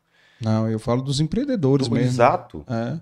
todos. É, Quem, Todos, gira, todo quem gira a economia. É como se todo É. mundo tivesse é, Sim. nadando na mesma corrente, assim, tá todo mundo unido, junto, É. com um propósito mesmo, de fazer o Estado crescer, grande mesmo, né? Os microempreendedores, empresários, são quem gira a economia, né? grande. É Uhum. responsável pela maior parte dos empregos. Sim, Então, são eles que fazem a, a, a roda girar, é. né? Não é sempre que eu público. tenho a, a oportunidade de conversar com, com cada um deles, eu sempre falo externo da minha admiração, porque não deve ser fácil. Não deve ser. Não, com Eu certeza. precisei abrir uma empresa agora recente por conta do, desse meu novo momento profissional e percebendo, né, a quantidade de imposto que você tem que pagar. Só assim, é sentindo na pele que a É. gente, é, as pessoas falam, os empresários de uma forma geral reclamam, né, mas só mesmo você vivenciando é que Que sabe. tem a noção de É. quanto, quanto pesa, né? É complicado, é complicado. Não é- o, o, o Estado, ele. A gente fala que o Estado ajuda quando ele não atrapalhar. Uhum, Se ele não fizer nada para atrapalhar, ele está ajudando. uhum, Porque normalmente eles criam mais a- tributo, inventam Uhum. mais coisas para onerar mais. E, e, obviamente, sempre sobra para o consumidor final, né? uhum, uhum. Que paga a conta, né? Que paga a conta. E da Verdes Mares, como é que foi aí? Do, as tuas matérias no Jornal do 10, começou a, a dar o boom, e quando é que surgiu aí, a, aí as oportunidades aí do... Pois é, aí no, no fim dessa minha fase de repórter, só repórter, né? Uhum, é, eu comecei a fazer reportagem especial, uhum. a viajar ao estado do Ceará, fazendo coragens de cidades, né, das grandes cidades de cada uma das regiões do estado. E isso foi o grande trampolim da minha carreira, né? Foi quando me deu mais visibilidade e em 2009 o diretor de jornalismo queria uma pessoa versátil para apresentar o programa no estúdio e ao mesmo tempo sair e fazer externa Uhum. e ser repórter, né? Então ele que- queria um repórter barra apresentador, um apresentador barra repórter. Então ele viu em mim essa essa figura e me convidou para apresentar para o momento de, de remodelagem, de reformulação do jornalismo local. Foi quando até, inclusive, os produtos mudaram de nome. Né? O Jornal do 10 e o Jornal do Meio Dia passaram a ser CETV. Foi nessa fase, em 2009, 2 de março de 2009. E aí, é, eu, no princípio, estava um dia no estúdio e um dia eu estava na comunidade apresentando o meu bairro na TV, que foi um outro super projeto que me deu uma grande notoriedade na cidade. As pessoas passaram a me conhecer como homem dos bairros, né, porque eu visitei todos, então, 119 bairros de Fortaleza, todos, todos, para falar sobre as mazelas, as dificuldades, ao mesmo tempo relatar um pouco da história dos bairros e levar algo de positivo, que era construído, porque a gente também não queria só mostrar o lado ruim, o que estava faltando, a dificuldade, mas também mostrar iniciativas Ah, legal. positivas, o que tinha de interessante em cada um, em cada uma dessas comunidades, em cada um desses bairros. E foi muito legal, muito legal, muito legal. Isso me deu uma super visibilidade. E a gente ainda ficou com esse projeto durante dois anos, né, comigo. E aí depois outros, outros repórteres foram, foram assumindo o projeto. E eu, eu passei a ficar mais no estúdio, né? Apresentar mais. E me soltando e ficando cada vez mais à vontade. Mas anteriormente eu cheguei a, a tirar férias de colegas. Ainda repórter só, eu cheguei a tirar férias de alguns colegas. Colegas apresentadores. Apresentadores, é. Os titulares, né, saíam de férias e, e aí o, o, Cobrir o férias. diretor chamava para tirar as férias. é. Aí eu passei um mês apresentando um, um mês apresentando o outro. Também foi uma outra grande experiência para mim, muito, né?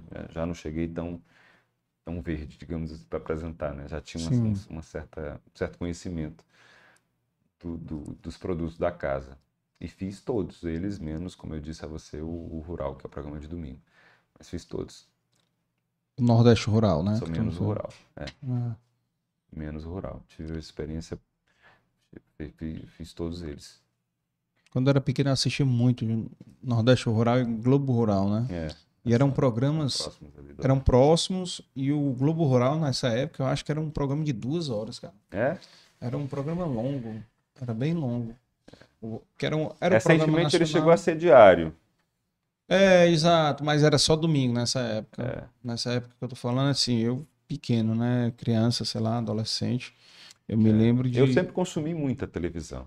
Eu Ah. acho que eu, hoje, muito do que eu faço na TV também vem desse telespectador que Luiz, você né? era, né? que eu acho que é uma grande vantagem de quem produz audiovisual é, é porque você tem, você antes de tudo é um consumidor daquilo, né? Sim, sim, sim. Então eu sou eu sou telespectador, faço TV, mas antes sou um telespectador. Então eu sou muito crítico com o que eu faço. né?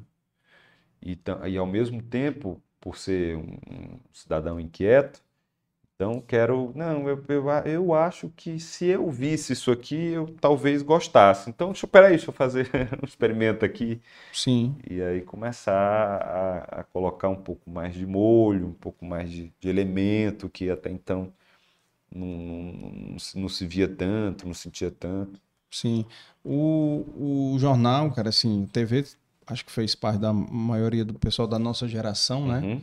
que não tinha Netflix, não tinha o que tem hoje, É. né? E alguns anos de redes sociais também, outras coisas. mas é, é o que a gente tinha, né? Então, eu, por exemplo, lembro demais Jornal Nacional de Cid Moreira e Sérgio Chapelin. Eu lembro muito disso. Oito da noite. Oito da noite. E aquela voz do Cid Moreira, né? Pô, aquela voz é, É. foda. E também lembro demais, aí é a questão que eu, eu, como adolescente, a minha mãe dava muito cagaço porque eu ficava assistindo TV até tarde. Hum, Tela quente, Supercine, Domingo Maior. Não pode né? ver os filmes. É, Meu filho vai dormir cedo, por, sinal ela tá até assistindo aqui. Esse Já filme comentou você- aqui. Não pode ver. É, cara, mas eu dormia, dormia tarde mesmo, assistia. Você Isso sabe que eu converso muito com a minha filha sobre isso, né? Porque Ela tem quantos anos, hein? tem sete. Sete. E ela, ela consome muito stream, né? Sim. Como todas as crianças na fase dela. assim, né? No iPad ou dela. no- na, na TV. TV? Na TV e no celular. né? Uhum. E eu digo muito a ela o seguinte, eu disse, filha, você tem que aprender a ter paciência. E aí eu faço uma analogia com a televisão. Uhum. Ó, Quando o seu pai era da sua idade, tinha a sua idade, seu pai gostava de alguns desenhos, seriados. E o seu pai às vezes precisava passar uma semana Assistir. esperando para assistir um novo episódio. E tinha a hora certa. Se eu não tivesse em casa, eu ia perder e só ia ver na semana seguinte. Então, tenha calma. Que assistiu os episódios tudinho, né? Tenha calma, É. tenha paciência, não se exaspere, fique, fique fria. Eu falo muito isso pra ela. Aí, como assim, papai? Eu disse, é desse jeito, minha filha. Tinha a hora certa pra gente assistir. Perdeu, perdeu. Na semana seguinte. É. Quando se depois se ap- apareceu o, o, o, o, videocassete, é que ainda conseguia gravar alguma coisa para assistir depois, né? É. Mas olhe lá, olhe lá. E hoje em dia tá tudo na mão, é tudo muito rápido, você escolhe o que quer ver. Mudou muito. Hoje eu acho que já é demais, né, cara? Já tem informação demais. Mudou Hoje é muito. tudo no excesso, hoje, né? É. É, maratonando as séries, né? Eu não tenho muito, eu não tenho muito comparativo, né? Não tenho como comparar. Mas eu acho, por exemplo, minha filha com sete anos, ela, dependendo da, da- né, ali conversando com ela, eu acho ela muito madura. Uhum. Eu talvez com sete anos não, Não tinha. não tenho, não tinha à época o poder de argumentação que minha filha tem hoje. Ela fala umas coisas assim que eu fico, como assim? Eu olho para minha mulher, e como você está falando isso? Fico assustado, sabe? Onde é que ela ouviu? E com certeza foi da avalanche de informação que ela recebe do dia inteiro, né? É. Dos vídeos, da- do que ela lê, né? Minha filha, minha filha gosta muito de ler. Hum, É, eu compro revistinha dessas de Turma da Mônica e tal. os quadrinhos. os quadrinhos e tal, gibi. E eu às vezes entrego para ela de manhã cedo, eu vou na padaria e compro um e tal, aí entrego para ela. Quando dá tardinha, ela diz, papai, tô terminando. Eu disse, minha filha, comprei hoje, acabou. Agoniada, agoniada, Leu agoniada. toda, leu toda a revistinha. É. É geração, né? Essa geração É, agora é mais. É, é. Imagina o seu Rafael que tá chegando, chegou e vai crescer, daqui a pouco vai estar lendo também. Imagina Não, e, ele que e tá, com a influência dela. pois não é? Com a influência dela. Eu fresco tanto com a Lu. Eu digo assim, Lu, quando teu irmão tiver maiorzinho, tu vai estar adolescente, eu vou pedir para ele ir para festa contigo. Ah, não, ele não vai não. Quero ir sozinha. Ei, ne- Ah, no graças. começo é um grude. Quando entrar na adolescência. É, não, ela alterna muito, sabe? é. Ela quer ficar com ele, quer passar um tempo com ele e tal. Eu acho que ela, meu, assim, meu bonequinho, né? E tal, É. quer, quer, quer mexer, perninha, bracinho e tal, às vezes botar roupa. Mas aí tem hora que ela demonstra um pouco de ciúme, né? é. Às vezes ela demonstra um pouco. Me diz uma coisa, a gente aqui tem a vantagem de a gente ir voltar no tempo, certo? Vamos? É. Agora vamos voltar aqui. Quando foi que tu casou com a Rita? Como é que foi isso aí? Como é que. Ah, eu tenho uma história ótima para contar sobre o nosso noivado. Conta aí. O nosso noivado. A gente foi. Tem sogro e sogra no meio da história? Tem depois. É, eu, eu, é. eu falei também, né, nesse instante aqui, eu disse assim, eu vou voltar já na história, agora eu esqueci que é que eu ia voltar, Ah. que tinha alguma relação. Enfim, depois se eu, se eu lembrar. Ah. Vamos lá, noivado. É, comprei as nossas alianças Hum. e aí resolvi fazer uma viagem para Icarazinho de Amontada antes de se tornar o que é o Icarazinho de Amontada hoje. Uhum. né? Eu já tenho acesso, tem estrada para chegar lá, Sim, são várias, tem pousadas muito bonitas, algumas É. luxuosas e tal. Hoje está no, no, É, no- virou no um- point. um virou point, é. point. Mas a época tava ainda ali, ainda- era meio vila de pescador mesmo, ainda era um negócio meio assim, bem mais. Geri de 20 anos atrás. É, talvez. É, tá, eu não conheci, né, Geri? Há 20 anos, mas deve ser mais ou menos isso. E, para você ter noção, parte do, do acesso ainda era eh, terra, né? Estavam construindo a estrada. Aí levei Rita para Icaraízinho de Amontada, noite de luar, tudo certo. Fiz uma carta, botei a- a- as alianças dentro da, da, da- caixa e tal, não sei o que, a gente num bangalô, muito legal. Aquele clima romântico e tal, e fiz o pedido. Choramos, muito bonito, beijos, abraços, tal, não sei o que, babá. É... Aí, quando terminou, aí disse, agora tem um problema. Ela dizendo pra mim, né? Disse, agora tem uma questão. Nós vamos guardar as nossas alianças, porque você vai ter que formalizar o pedido para os meus pais. Porque eles são conservadores. Aham. Aí eu disse, pois não. Só que eu morria de medo da mãe dela. Algum trauma aí específico? Não, é porque ela, era- ela, é assim, ela é uma, ela é uma, ela é uma mulher muito, muito centrada, muito correta, né? Muito Dona é, Glaucia. aquela é, Dona Glaucia, aquela linha firme, né? Uhum. Para você ter uma noção, nossa primeira viagem de férias, Rita e eu, tinha comprado um carro, porque assim, eu ganhava dinheiro do estágio da Unifor e ganhava dinheiro do estágio da Verdes Mares. Sim. E essa época ainda eu estudante, eu ganhava uma mesadinha para comprar comida, para me manter em Fortaleza. Era, era, era, era a passagem de ônibus e a merenda, que a minha, minha família me dava. Então eu gastava o meu dinheiro só da merenda e das passagens e guardava o dinheiro do, do estágio, Dos dos estágios. estágios. Dos estágios. Uhum. Então, quando eu terminei os dois estágios, eu já tinha uma grana guardada, uma poupança. Consegui comprar um carro. Foi o meu primeiro bem que eu consegui comprar com meu dinheiro, um carro. Bacana. E aí a gente já namorando, eu disse assim, vamos, vamos fazer uma viagem para Recife? Tenho vontade de conhecer o litoral do Nordeste, nunca tinha viajado. E aí, disse, vamos. Aí eu tenho que pedir mamãe. Aí, Dona Glaucia, tal, não sei o quê, vamos sair em férias e tal, vamos até o Recife. Aí era, tudo bem, pode garantir o meu lugar. Pois ela foi conosco.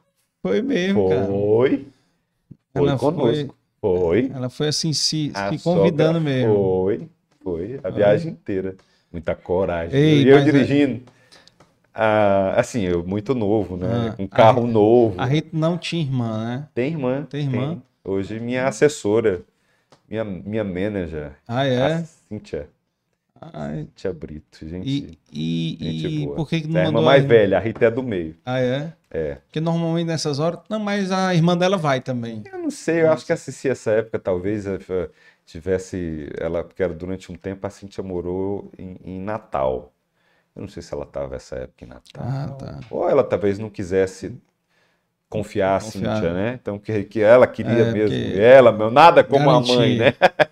nada como a mãe. Então ela viajou com a gente, foi nossa primeira viagem em férias. Então foi muito animada essa viagem. Ó, Foi animadinho, tenho várias fotos em muito- casa. Muito várias também. Várias Né? fotos. Aí uma vez ou outra noite era que a gente saía ela- sozinho, né? Quando ela Ela capotava, ficava no hotel e a gente saía. Tu não botava um remédiozinho pra ela? Não, nunca fiz isso não. Uma boa Não? noite, Cinderela. Gosto muito da minha sogra, o maior respeito por ela. E aí, mas foi é, essa história a gente tem para contar. É muito boa. Eu agora acabei me perdendo no raciocínio. E depois eu cheguei ao Inácio, no casamento da. Ah, É. aí. Não, porque tinha que. É, não, um- aí, pois bem.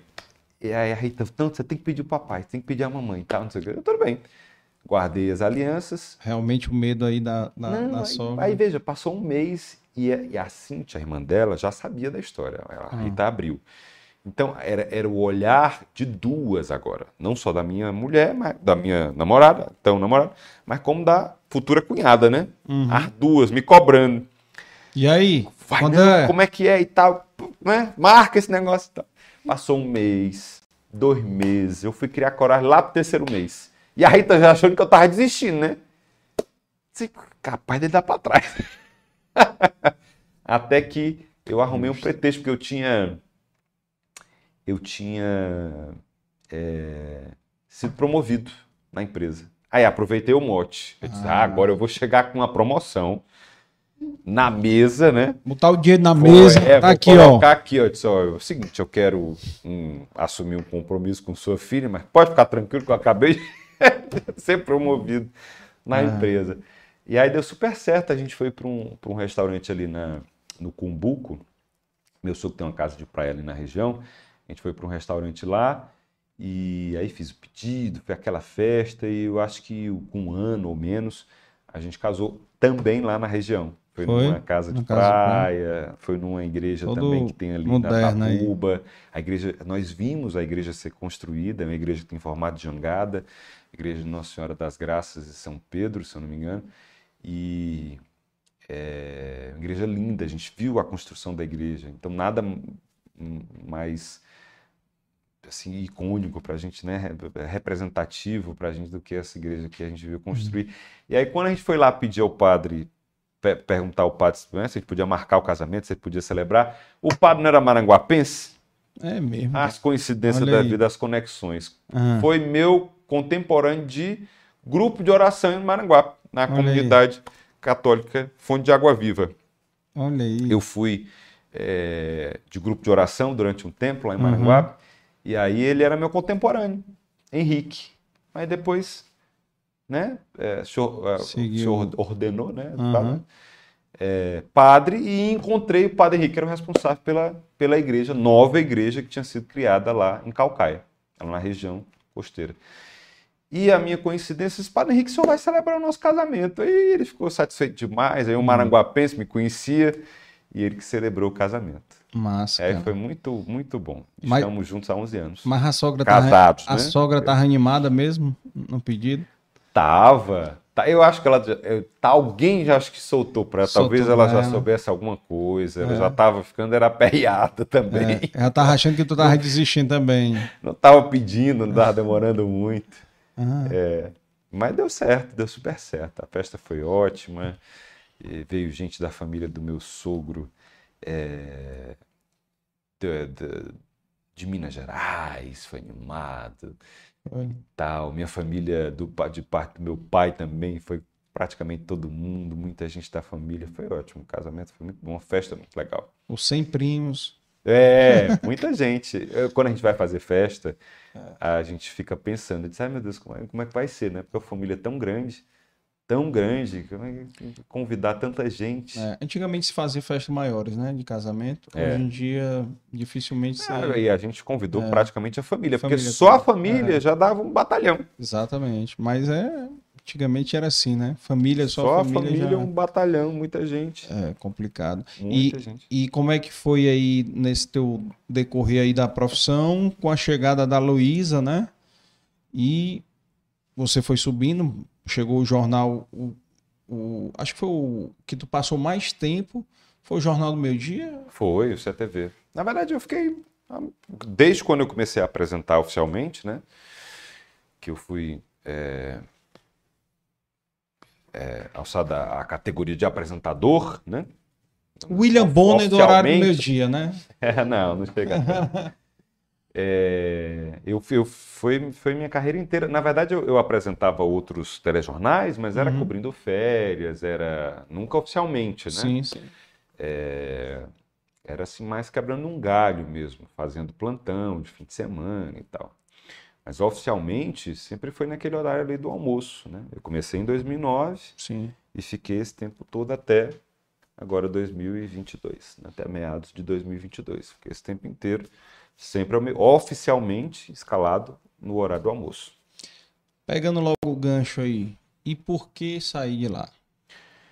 Porque é, chegou um determinado momento que eu não conseguia mais enxergar dentro do, do sistema é, um crescimento profissional. Né?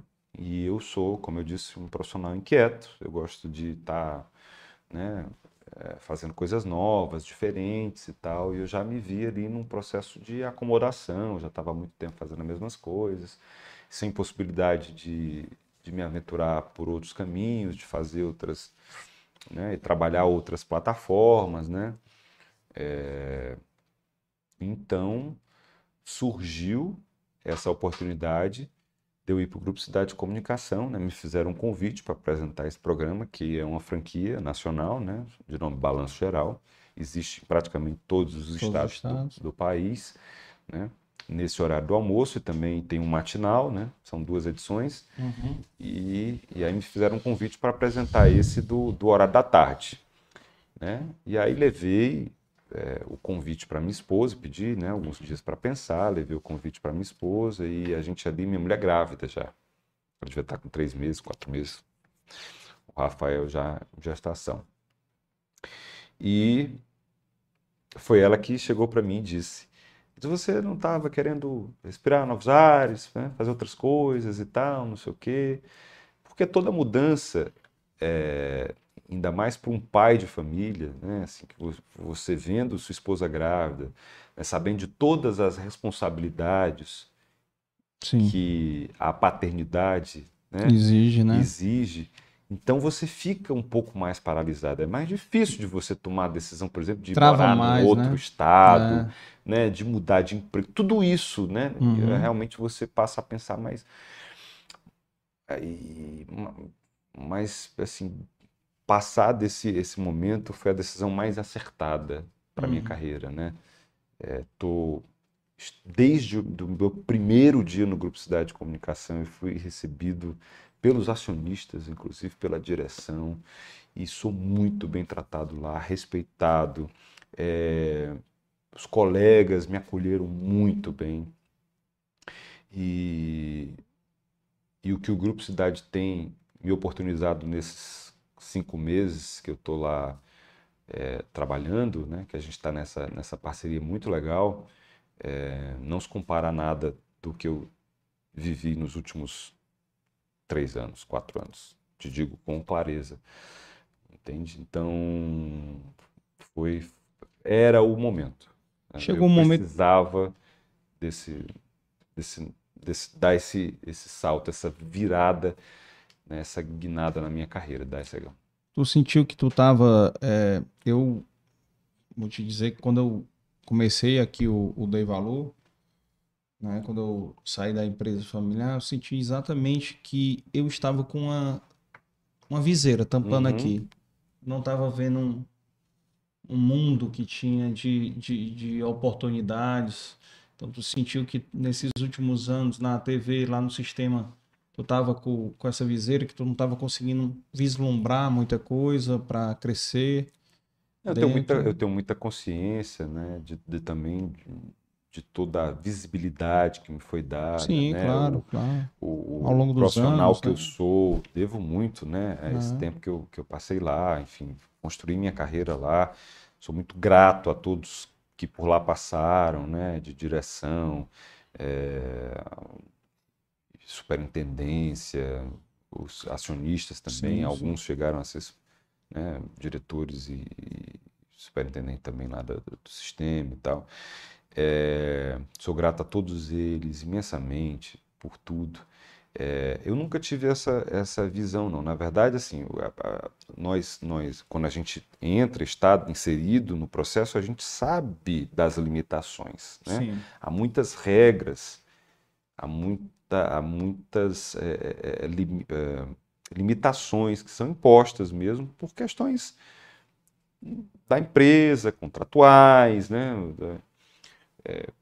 por seguir também as normativas da cabeça de rede. Então você tem algumas, algumas questões, né? Que você precisa, você já você está lá e sabe. Então eu não, eu Uhum. não Vocês, por exemplo, eram proibidos de fazer merchan, né? De Nada, propaganda, não, né? não, de, não, de, não pode fazer. de produtos, É, de. não. Pode ter empresa, atuação comercial nas redes nas sociais. redes sociais. Então, mas a gente sabe disso. Não é uma coisa que, né? Mas isso a mudou gente agora, trabalha né? sabendo, né? Aham. E Aí chegou um momento que, de fato, já, não, já, não, já não dava mais, né? Eu não conseguia, conseguia é,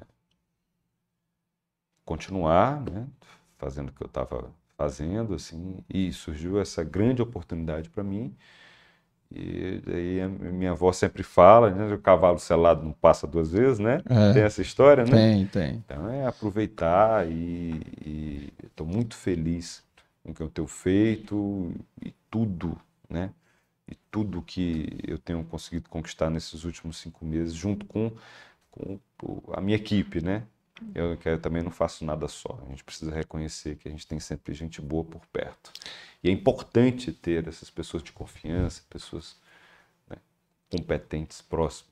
Sim, total. E aproveitando aqui que o quem mandou um abraço aqui para você foi o Célio Neto, filho do Fernando Cirino, né? Que tá aqui assistindo, conterrâneo de Maranguape também, né? Que o Grande Fernando é abraço. de lá, né? Sim, sim.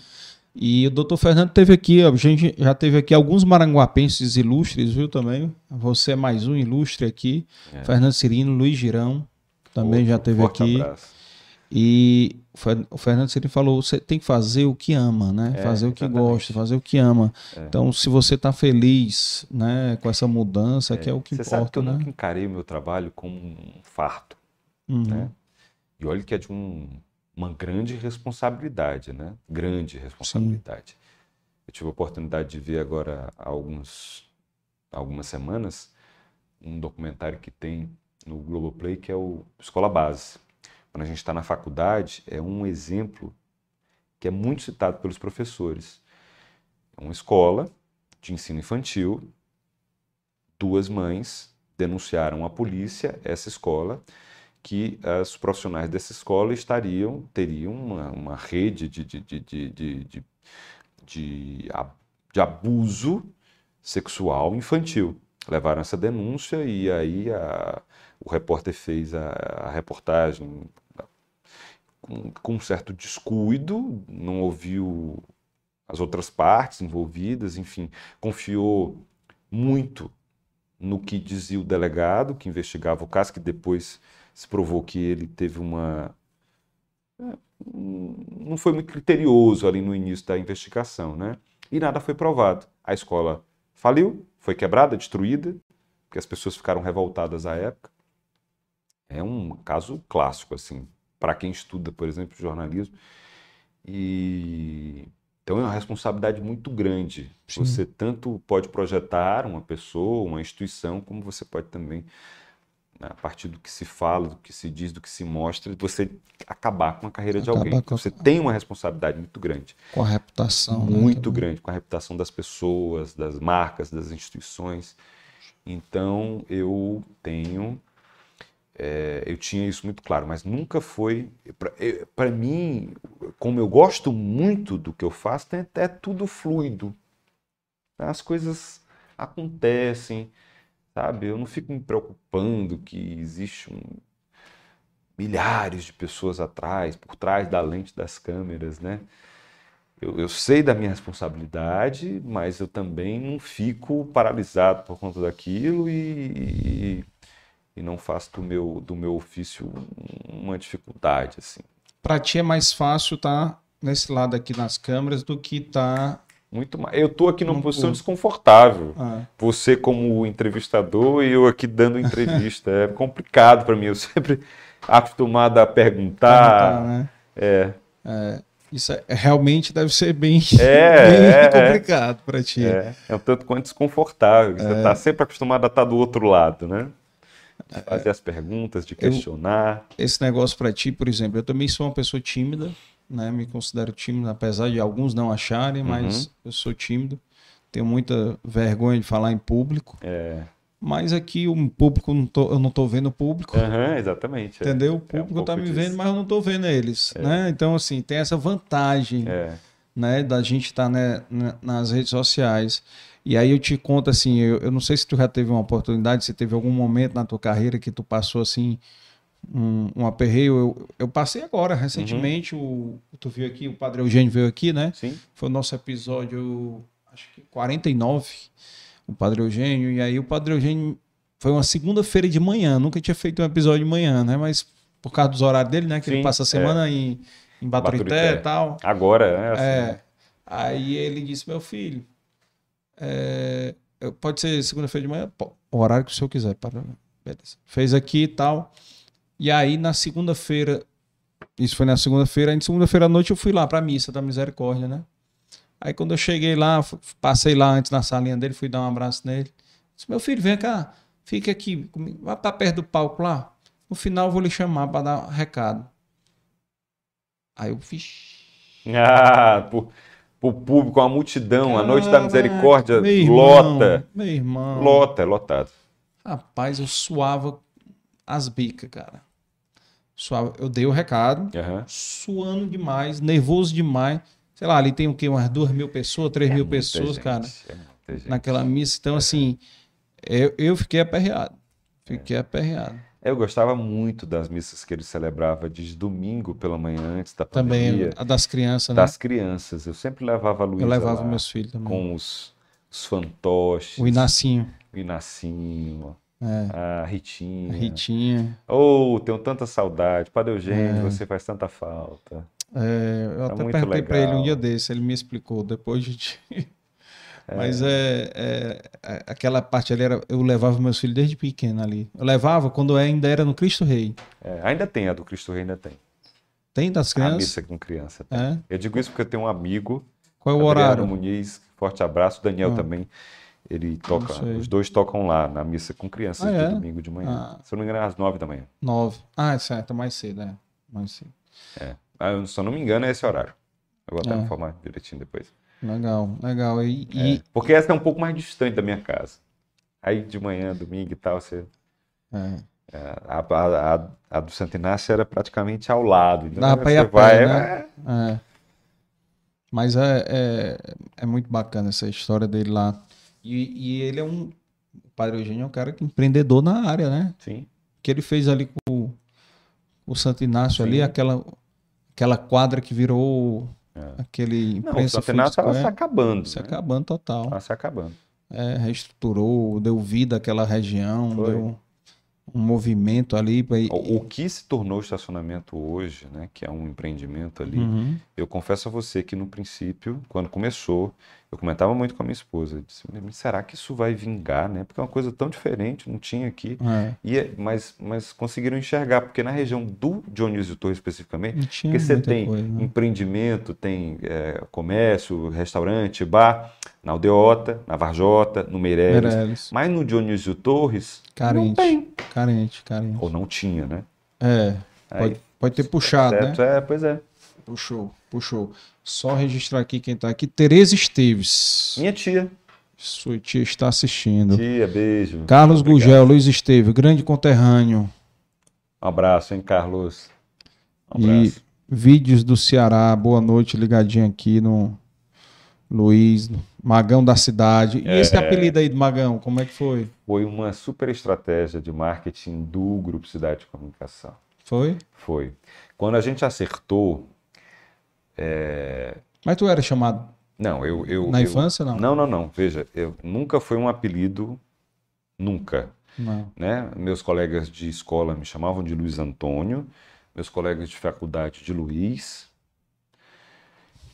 Os mais aí um, aí um, ah, não, é, aí um ou outro assim, aí eu, eu tinha apelidos mais assim, tipo poste, e tal, altão, zoião, essas coisas, né? É. Os bullying, os bullying. É, os que eu chamo de bullying hoje, né? Mas que eu nunca me importei não, pô. É. sempre achei, sempre achei de assim, tranquilo, de boa. Nunca, nunca fiz seria uma confusão por causa disso não. Achava muito tranquilo. Até que um dia mandaram um áudio. Eu ainda estava na Verdes Mares. Mandaram um áudio para Verdes Mares, para uma colega, na verdade. Ela recebeu num grupo desses de WhatsApp. Um áudio super engraçado de um cara me ameaçando, num tom de chacota, de brincadeira, com que ia me dar uma surra de pimba de boi. E aí, quando ele foi falar isso, ele disse: é, se eu encontrasse aquele magão, eu dava uma surra de pimba de boi nele, num tom de chacota. Aí a, a direção e tal, não sei o quê, vamos colocar no ar, vamos colocar no ar e tal. E colocamos no ar. Né? Chegamos a um consenso, colocamos no ar o áudio do cara. Do cara. Eu sei que desde esse dia eu passei a ser chamado de Magão. Mas isso tu ainda tava na, na Verdes Ainda na. Verdes Mares, é. Ah. Aí eu, eu na rua, as pessoas buzinavam os carros, é, os caminhões, motocicleta, o povo para Magão, Magão, Magão. E eu, eu sempre tive as oiças muito apuradas, né? Os olhos, as oiças. Eu muito atento ao universo, ao mundo, às coisas. Então eu disse, menino, olha, eu acho que as pessoas, eu acho que o apelido pegou. E não foi um, o, o apelido chegou, Aham. né? Não foi eu que. É que nem a história do Piscou Perdeu, que é um, um bordão que eu uso até hoje, né, no, no programa. Uma, foi uma coisa assim. Tão Rápida, né? espontânea. Tão Não, nada. foi espontâneo, não foi nada criado. Vou fazer algo pegar. Não. É Uhum. espontâneo. Então, como muita coisa na minha carreira, as coisas foram surgindo, foram aparecendo, e eu, preparado, fui, encarei e deu certo. E com o Magão foi a mesma coisa. Então, eu passei a utilizar nas minhas redes sociais o apelido de Magão. Colocava Luiz Magão e tal. E, e aquilo foi, foi pegando cada vez mais, cada vez mais. Só que a Verdes Mares nunca se apropriou disso. Quem se apropriava disso era eu. Eu, que como as pessoas estavam falando muito, eu falava também. Então, de vez em quando eu estava, o Magão, eu sou o Magão e tal, me apresentava como Magão. Então, quando houve a contratação do Grupo Cidade, eles me mandaram um, um briefing para me lançar. E sugeriram. Se vamos, vamos tal, não sei o quê. O, o, a- O Magão eu da não cidade. lembro o texto, assim, mas era uma coisa muito legal. Simples e ao mesmo tempo super. Assim, causava a conexão com as pessoas. Disse, o Magão, como era, meu Deus? O Magão não saiu, o Magão tá na cidade. Era uma coisa assim. tá? O Magão Hum. é da cidade. Uma coisa- Hum. E eu achei espetacular e tal. Aí virou, aí ficou o Magão da Cidade. É Tanto que antes de eu estrear no Balanço Geral, como eles estavam vendendo muito o Magão da Cidade, Magão da Cidade, Magão da Cidade, é, as pessoas achavam até que o programa que eu ia apresentar era o Magão da Cidade. Tinha uma outra pessoa. Hum. Então, legal o nome daquele teu programa, Magão da Cidade, tu vai apresentar. é, é quem sabe um dia, né? Quem sabe um dia. Mas é, é, é, apresentando o Balanço Geral. E ficou o Magão da Cidade. E, Legal. É, Sabia não que tinha isso daí. Magão da Cidade. Quer dizer, Ou pegou e- e as pessoas agora é direto. Eu tenho colegas repórteres, porque o Balanço Geral tem esse nome porque você faz um balanço geral dos fatos. Que Sim. viram notícia em todo o país. É balanço geral porque é isso, você faz um balanço. de mesmo. todos os assuntos. É, de tudo. Tudo cabe no balanço geral, né? Uhum. E aí a gente recebe muito material de fora, de outros estados. E eu passei a fazer amizades, né? E tem um repórter muito gente boa, e ele também é extremamente competente, carismático e inteligente. E ele tem umas sacadas, assim, que é o Thiago Gardinali. Ele, ele é um repórter de São Paulo. E eu uso muito as reportagens dele, porque são reportagens criativas. Ele não faz o mesmo sempre. Sempre tem um diferencial, uma coisa que chama atenção. E aí a gente criou essa amizade e ele grava material exclusivo para mim lá de São Paulo. Aí ele Ah, diz, é? Magão, ele sempre fala, eu acho ótimo. Uhum. Tiago, conta pra gente a história. Aí ele começa contando. Magão, eu tenho uma história ótima para te contar. Uhum. Aí ele grava e a gente usa no programa. Usa.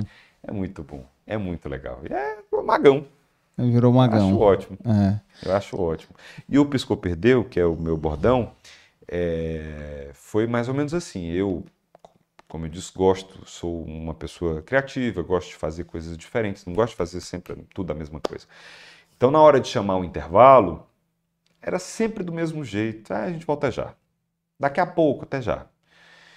Então eu disse, não, vamos criar umas coisas e tal. Eu comecei a pensar, pensar e tal. E teve um dia eu estava com entrevistando um, um ator no estúdio e aí falei isso. Não, não sai daí não, já sabe, não, já sabe não, não sai daí não, porque senão piscou, perdeu, fica por aí e tal, não sei o quê. Aí ele virou para mim, entrou intervalo, que massa esse seu bordão e tal, não sei o quê. Eu disse, bordão?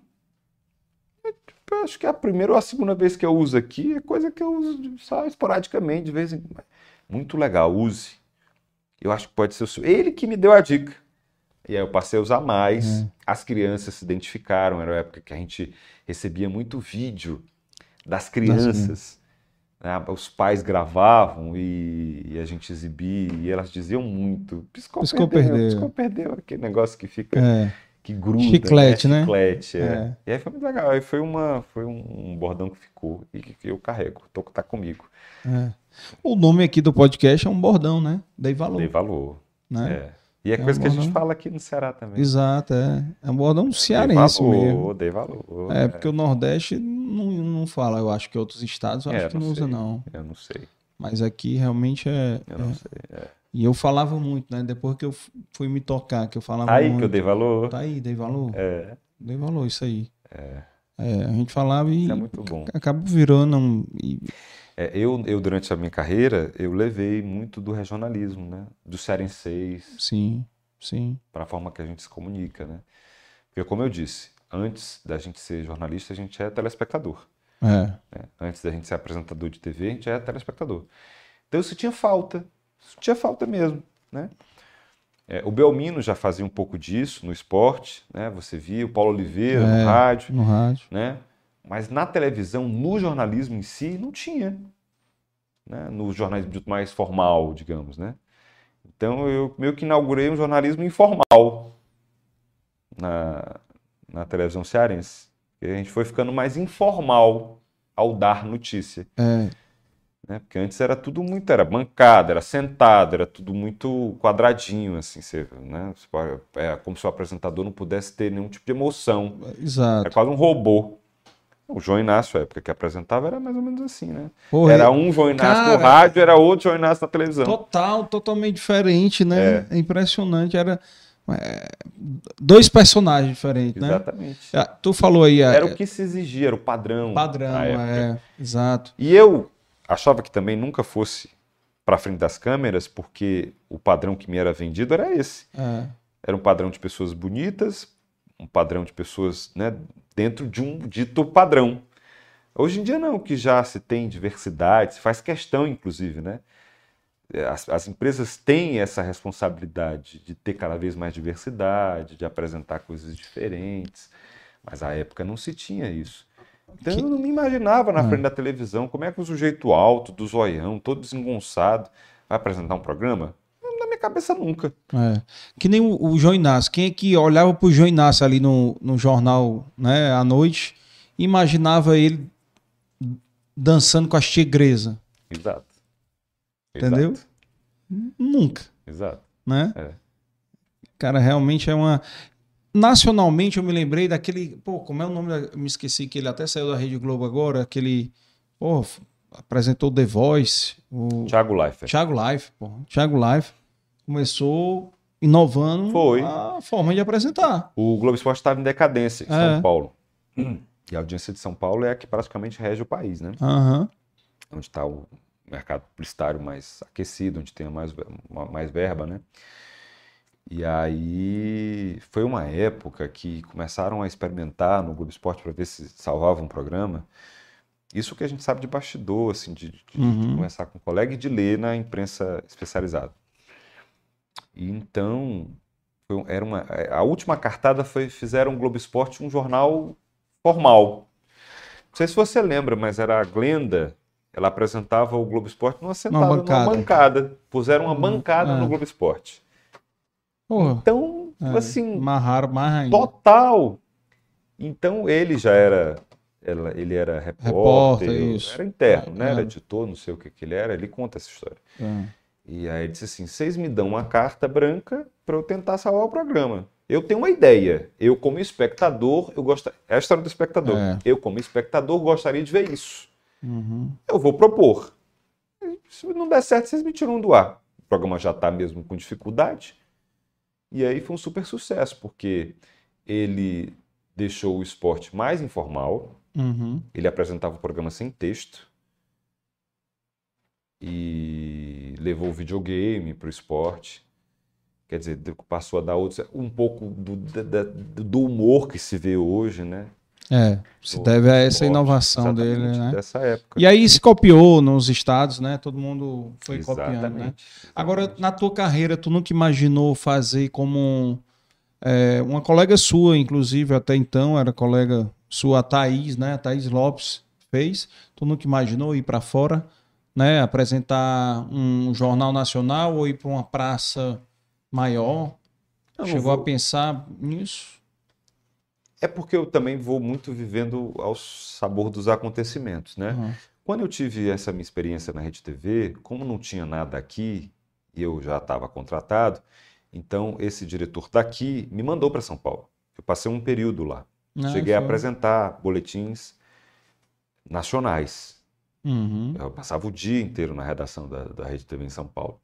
Apresentei ao, por vários dias, né? Porque quando eu cheguei lá, eu fui fazer um, na verdade, eu fui para fazer um piloto, que é um programa teste, né? Sim. E gostaram do meu desempenho e disse, Luiz, você, você vai passar aqui um período, sua passagem está comprada, sua, sua hospedagem também, então, eh, e você está contratado, então vem apresentar os programas aqui um dia, uns- alguns dias, né? Então eu fiz, acho que durante uma semana, duas semanas, não lembro bem.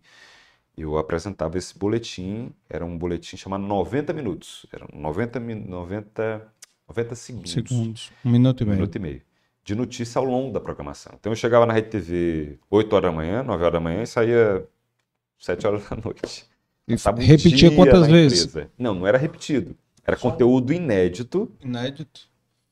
eram novas notícias a cada programa.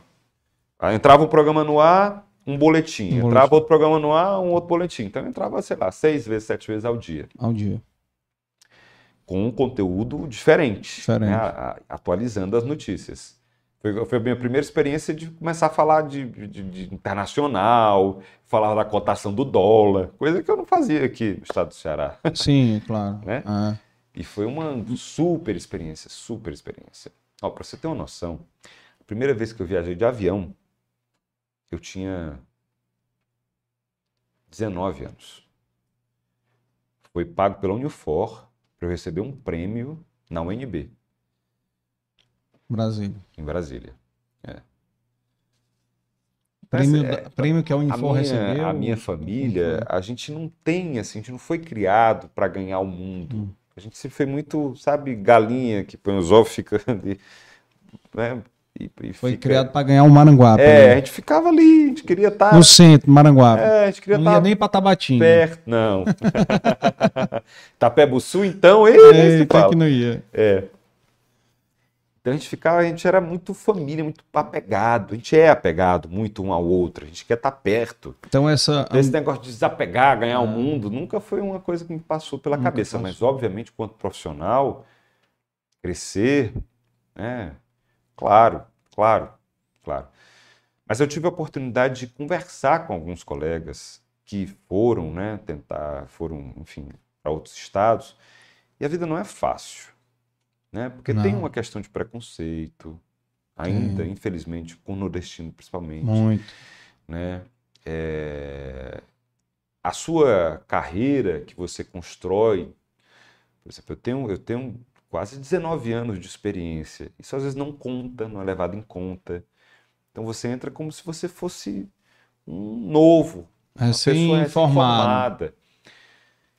Então você precisa estar muito disposto a provar para as pessoas que você é competente, que você tem uma Sim, sim. história, que você já tem um nome no seu estado Uhum. você já é respeitado. Aí eu não sei até que ponto vai à disposição, né? A minha, às vezes eu ficava, "Eu, será que vale a pena? Mas chegou a ter convite, algumas coisas, alguma... Não, Não. não, nunca, nunca aconteceu, não. Uhum. A não ser nesse período, né, que eu tive lá na, na, na Rede TV. Qual foi esse período Ficar que tu lá, teve lá? Em 11, 2011, 2011. foi. Que eu estava na. E aí na quando área, você pensa de fazer mudança, de ir Ah. para outro estado, São Paulo que é caótico, né? É, é, outra Aí história. você fica, põe na balança, será que vale a pena, né? Aí você sempre tem que pesar tudo isso, né? Mas aí Mas tem, é tudo uma experiência para você ir construindo, né? tem a ver aí também com a- como você falou, né, cara? Sua formação, sua criação foi muito, muito apegada, né, cara, com a, É. com a, com- com a terra, né? É, Então Exatamente. não foi tão desbravadora, né? Não. De, de... Não, admiro Não. todas as pessoas, a minha, a minha amiga Patrícia Nilce, que foi morar na Inglaterra com o marido e as filhas. Hoje é Uhum. correspondente da Record TV. Olha as coisas que a É. gente. Né? É. Trabalhou comigo cinco anos, apresentando o jornal comigo. Aí eu, eu mudo de casa, vou para uma afiliada da Record. E ela lá do outro lado do oceano, é, num outro país, Sim. trabalhando para a cabeça de rede da emissora que eu faço parte aqui. É. Teve um dia que eu interrompi o programa, no dia que, que a Rainha Elizabeth morreu, foi anunciada a morte da rainha. Eu, eu interrompi o programa para chamar a Patrícia. Caraca. Para mim, aquilo foi emocionante. E aí? A gente vai agora, recebemos a notícia, notícia urgente. Acaba de ser anunciada a morte da Rainha Elizabeth. Nós vamos a Londres com a repórter Patrícia Nilson. Ela tem as informações ao vivo, direto para a Record TV. Cortou a Patrícia falando. Eu disse: Minha nossa, como é que pode isso? A gente Os tá todo ligando. mundo ligado, interligado, Conectado. todo mundo conectado. É. E depois tu ligou pra ela, não? Mandei mensagem logo depois. Patrícia não tem noção.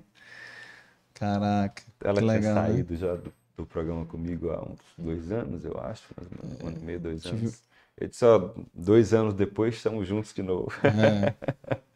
Tinha um, tem um, um amigo meu que com certeza você conhece, que é o Celso Tomás, né? O Celso. Celcinho também é outro que rodou aí o meio do mundo aí, né? Um grande querido, Celso Tomás. Fomos ver jogos do Fortaleza juntos já. É, exatamente. Que é outra qualidade sua boa aí, Ah, Com viu? certeza. Eu digo isso Torcedor muito do- para minha filha, que do ela diz que é torcedora do Ceará. Hum. Minha filha, Ah, olha, uma das grandes qualidades do seu pai é ser torcedor do tricolor, leão de aço, pra cá. É. minha filha, seu time tá na Série B. Mas é porque a família é muito dividida, né? Ah, é? A Quem família é? por parte do meu pai, por exemplo, né, que eu, disse, eu tenho, eu tenho 13 tios, então a família é muito dividida. O Léo é Fortaleza. É.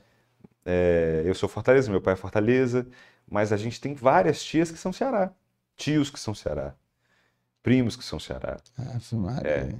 Na família do, da minha mãe, é, o marido dessa minha tia, minha única tia por parte de mãe, né?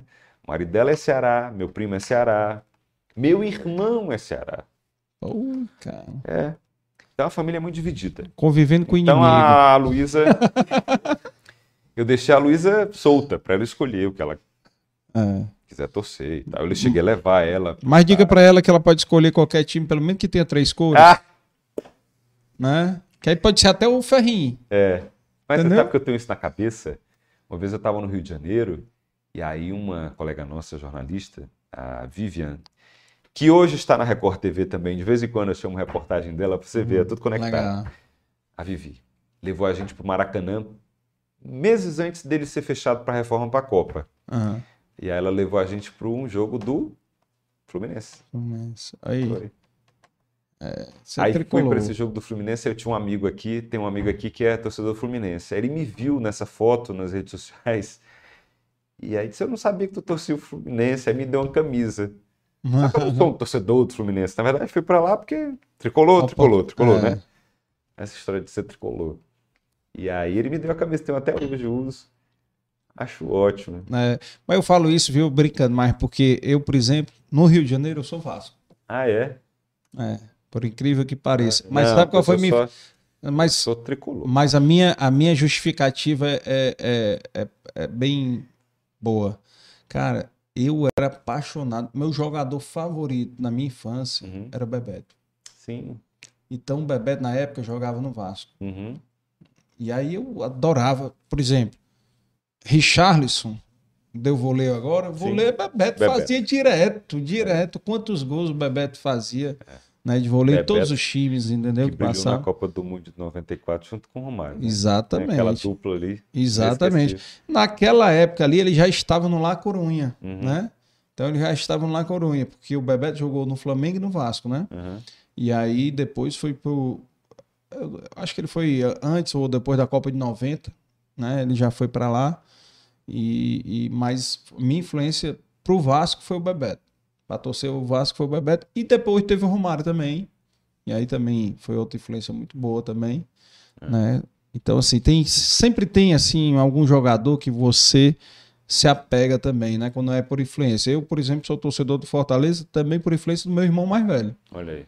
Meu irmão mais velho. Então eu e o meu, meus dois irmãos somos Fortaleza. to, todo Fortaleza. Lá, em- lá em casa é tudo Fortaleza. Meus filhos não tiveram muita opção, não. É. São tudo Fortaleza. Não, pois é, eu, como sou o filho mais velho, convivi Ah. mais com meu pai. Ah, E meu pai é torcedor do Fortaleza. Então eu, eu digo que eu, eu, da família da mamãe, eu sou o único Fortaleza.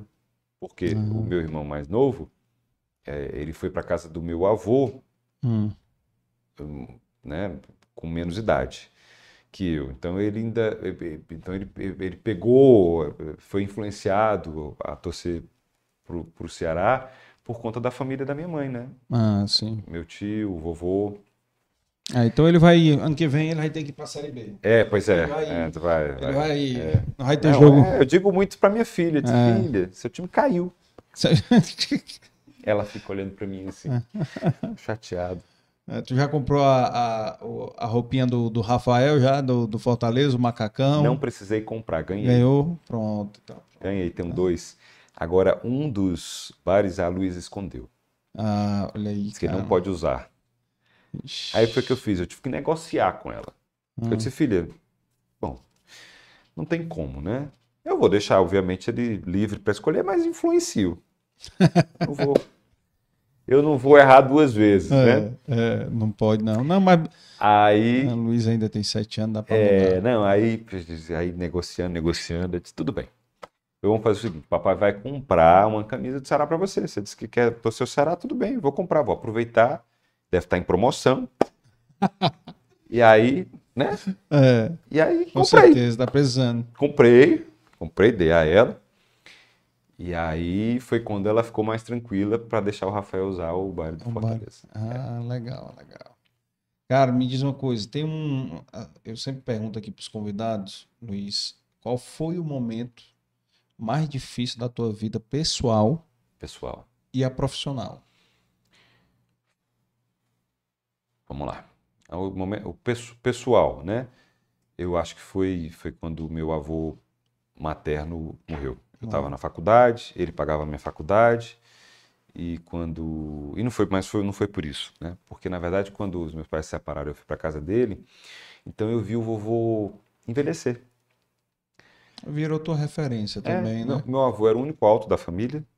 Eu, eu, eu devo possivelmente a, a altura, a, A essa- genética a genética dele. é. Diz minha avó que eu sou muito parecido com ele, né? E, e eu, eu também concordo, né? Eu- o tronco tem mais. é, é, Eu tenho barriga e tal, e as pernas finas. O vovô era assim. Hum. Meu avô Jocélio. Então, eu vi o vovô envelhecer e a avó- minha avó é muito baixa, muito baixinha. Então, quem cuidava do vovô, ali, o trabalho mais braçal, era eu. Eu, eu levava, eu ajudava a minha avó a levar o vovô para o banheiro, a, a deitar na cama, a colocar na cadeira de rodas e tal, aquele, aquele momento mais difícil, né, do fim da vida ali, que a pessoa vai perdendo os movimentos e tal. Então, quando o vovô faleceu, eu fiquei muito sentido, Ele né? tava doente? É, ele, ele teve, se eu não me engano, ele teve. AVC? Não, não foi AVC, ele teve uma pneumonia. Ah, tá. pneumonia. Era a segunda vez que ele estava indo para o hospital, com Hum. problemas é, Respiratório. respiratórios. E aí, da primeira vez ele foi, a gente na torcida, ele conseguiu voltar, recebeu alta, mas pouco tempo depois ele foi de novo. A gente também nessa expectativa de que ele poderia voltar, mas infelizmente ele, ele faleceu. Então tem essa, foi muito difícil naquele momento e todas as perdas que vieram depois, né? Sempre a gente não consegue lidar muito bem É. com, com a morte, né? Com a morte de pessoas queridas Pessoas próximas. próximas, é. E E profissional. profissional, profissional, eu, assim, a queda do edifício André, eu sempre falo, tenho como referência a queda do edifício André, porque foi uma notícia, naquele dia especificamente, a gente estava com o programa pronto, o jornal pronto para ir ao ar, e tudo foi pro lixo, tudo, diante da relevância Total. do assunto, do fato, né? Uhum. Por volta das 10h30 da manhã chega a notícia de que um prédio havia desabado na região de Dionísio Torres. Ah, três, Três quadras. quarteirões da Verdes Mares. Três quadras. Mas quando diz assim, um prédio desabou, você não imagina que é um edifício. Você acha que é uma marquise, uma, É. uma, coisa, uma coisa mais simples. Uhum. Quando as primeiras imagens começaram a chegar, a gente ficou louco, desesperado. Oferece pra Globo, não sei o que, bababá, começaram a abrir espaço na programação. E foram alguns dias Foi. bem difíceis. Eu me lembro. A gente na expectativa, acompanhando o trabalho do Corpo de Bombeiros, várias câmeras espalhadas nos- prédios, né? nos prédios, por terra, e acompanhando aquele trabalho árduo, difícil do Corpo de Bombeiros, dos voluntários. né? Muito Foram voluntário, cara. Muito voluntário. E foi bem complicado, né? E a gente não tinha muita informação, as coisas iam chegando ali à medida, né?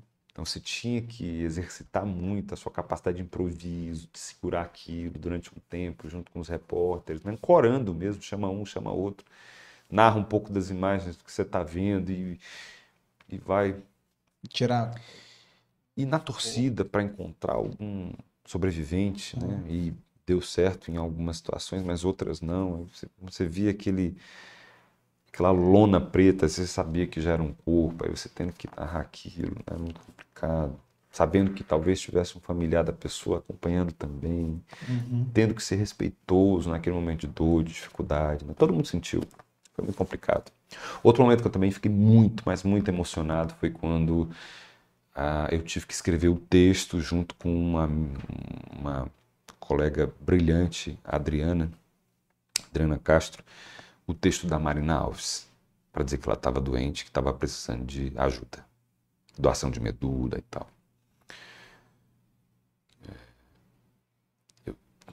Tenho um carinho, um respeito muito grande por ela, acho ela uma grande profissional. Achei por algumas vezes que fossem dar oportunidade para ela ser apresentadora, né? Acho que ela tem muita capacidade.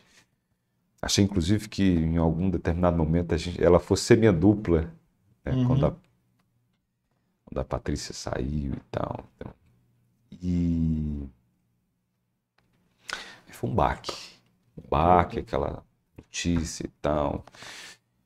Então, sentamos a Adriana, que é muito mais próxima a ela, né? Eu, nós somos colegas próximos, né? Mas a Adriana é amiga, a gente frequenta a casa e tal. E aí a gente foi escrever o texto. E eu lembro, era a gente escrevendo e meio que soluçando, aquele negócio, ai meu Deus. E foi muito emocionante, muito emocionante mesmo. Você ter que dar a notícia, porque foi a primeira vez que se falou sobre o assunto, Uhum. publicamente, né? E eu tô, eu tô, a voz embarga um pouco, você vai ali. Foi bem, bem difícil. Graças a Deus conseguiu encontrar a irmã que não É. sabia que existia, virou um- É, essa história é uma uma história. história. ah, estamos Chamar ela todos, para vir né? aqui, viu? Chamar Estamos ela. todos na É. expectativa pelo retorno dela ao vídeo. E, e ela tá melhor? Como é que ela tá? A última notícia que eu tive dela é que ela estava tava que tá se recuperando, né? Porque Ah. você, na verdade, que quando faz a- o transplante, é como se você voltasse a ser criança. A sua imunidade é zero, você perde toda a sua memória imunológica. Então ela tem que tomar todas as vacinas Vacina. como se fosse o calendário vacinal de, um, de uma, De um uma bebê. criança mesmo. Uma criança. Você tem que tomar tudo de novo. Então aí demora, né? demanda um Demora tempo aí, né? Demanda um tempo. Realmente é- Eu tenho acompanhado pelas redes sociais, mando mensagem de vez em quando, sinto realmente saudade. Tenho muito, muito carinho por ela.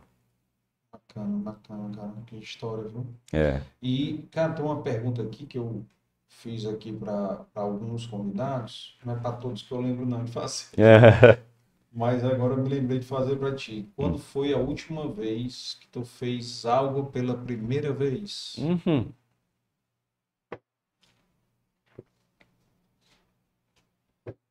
Ah, pô, essa semana, essa, não, semana passada, eu dirigi pela primeira vez um carro 4x4, Ah, com carroceria.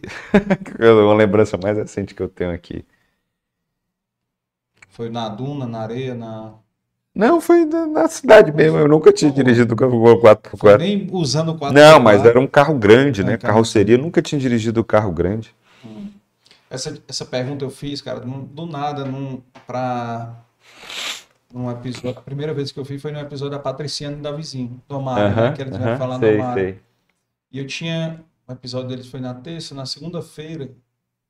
anterior, eu tinha ido sozinho assistir Top Gun Olha aí. No cinema? no cinema. Eu nunca tinha ido no cinema só, cara. Eu me toquei disso quando eu fui. Ah. Eu só É, ia eu- com meus filhos, com namorado, Menino, eu com tenho amigos. histórias ótimas É. no cinema. Ótimas. Ótimas. Não, ótimas assim. é- Engra... Engraçado. Não. Quando eu namorava a Rita, eu Ah. morava em Maranguape, né? E nem sempre eu ficava na casa dela. Então, e aí a Rita começou a trabalhar e os nossos turnos não batiam. Eu acho que eu estagiava de manhã, ela trabalhava à tarde. Eu acho que era isso. Então, pra gente se ver, o que é que acontecia? Eu tinha que ficar aqui, em Fortaleza. E eu não tinha muito base de apoio, eu não tinha. Uhum. Então eu fazia muita coisa dentro do carro. Eu tinha uma malinha dentro do carro e fazia coisas dentro do carro, trocava de roupa às vezes dentro do carro. E aí à noite a gente saía às vezes, a gente "Vamos fazer o quê? A gente vamos pro cinema. Vamos ao cinema. E eu não sei como é que a Rita não me dispensou também algumas oportunidades durante esse processo, porque eu dormia. Cansado do dia e tal, não sei o quê. Então a gente ia para aquele momento a Ah, dois, né? Namorar, romântico. romântico e tal, não sei o quê. Eu cansado o dia inteiro. Às vezes eu não tinha conseguido tomar banho, né? E tal. Eu... Ah, perdi as contas de quantos filmes eu não vi. Antes fosse porque tava, tava namorando, né? Mas de vez em quando acontecia também, né? Aham. Eu não vi o filme porque tava namorando. Mas tinha também, às vezes, que o cansaço batia do dia e eu já tava lá cochilando. Acontece, acontece. Acontece. Hoje, hoje em dia a TV é um excelente sonífero para quem tem É, essa né? disposição aí. Bota ali A história da, da, da imagem a dos olhos, né? olhos. fica- É, para mim é, é. eu boto logo o timer porque A leitura também me dá. Se eu estiver muito cansado, eu começo a ler, rapidamente eu tô Ah, com sono. E eu tenho um detalhe, viu? Eu durmo Hum. fácil. é? super fácil. A minha mulher, a minha mulher já tomou alguns sustos. Hum. É às vezes que eu não consigo fechar os olhos todos, então fica um pouco ali da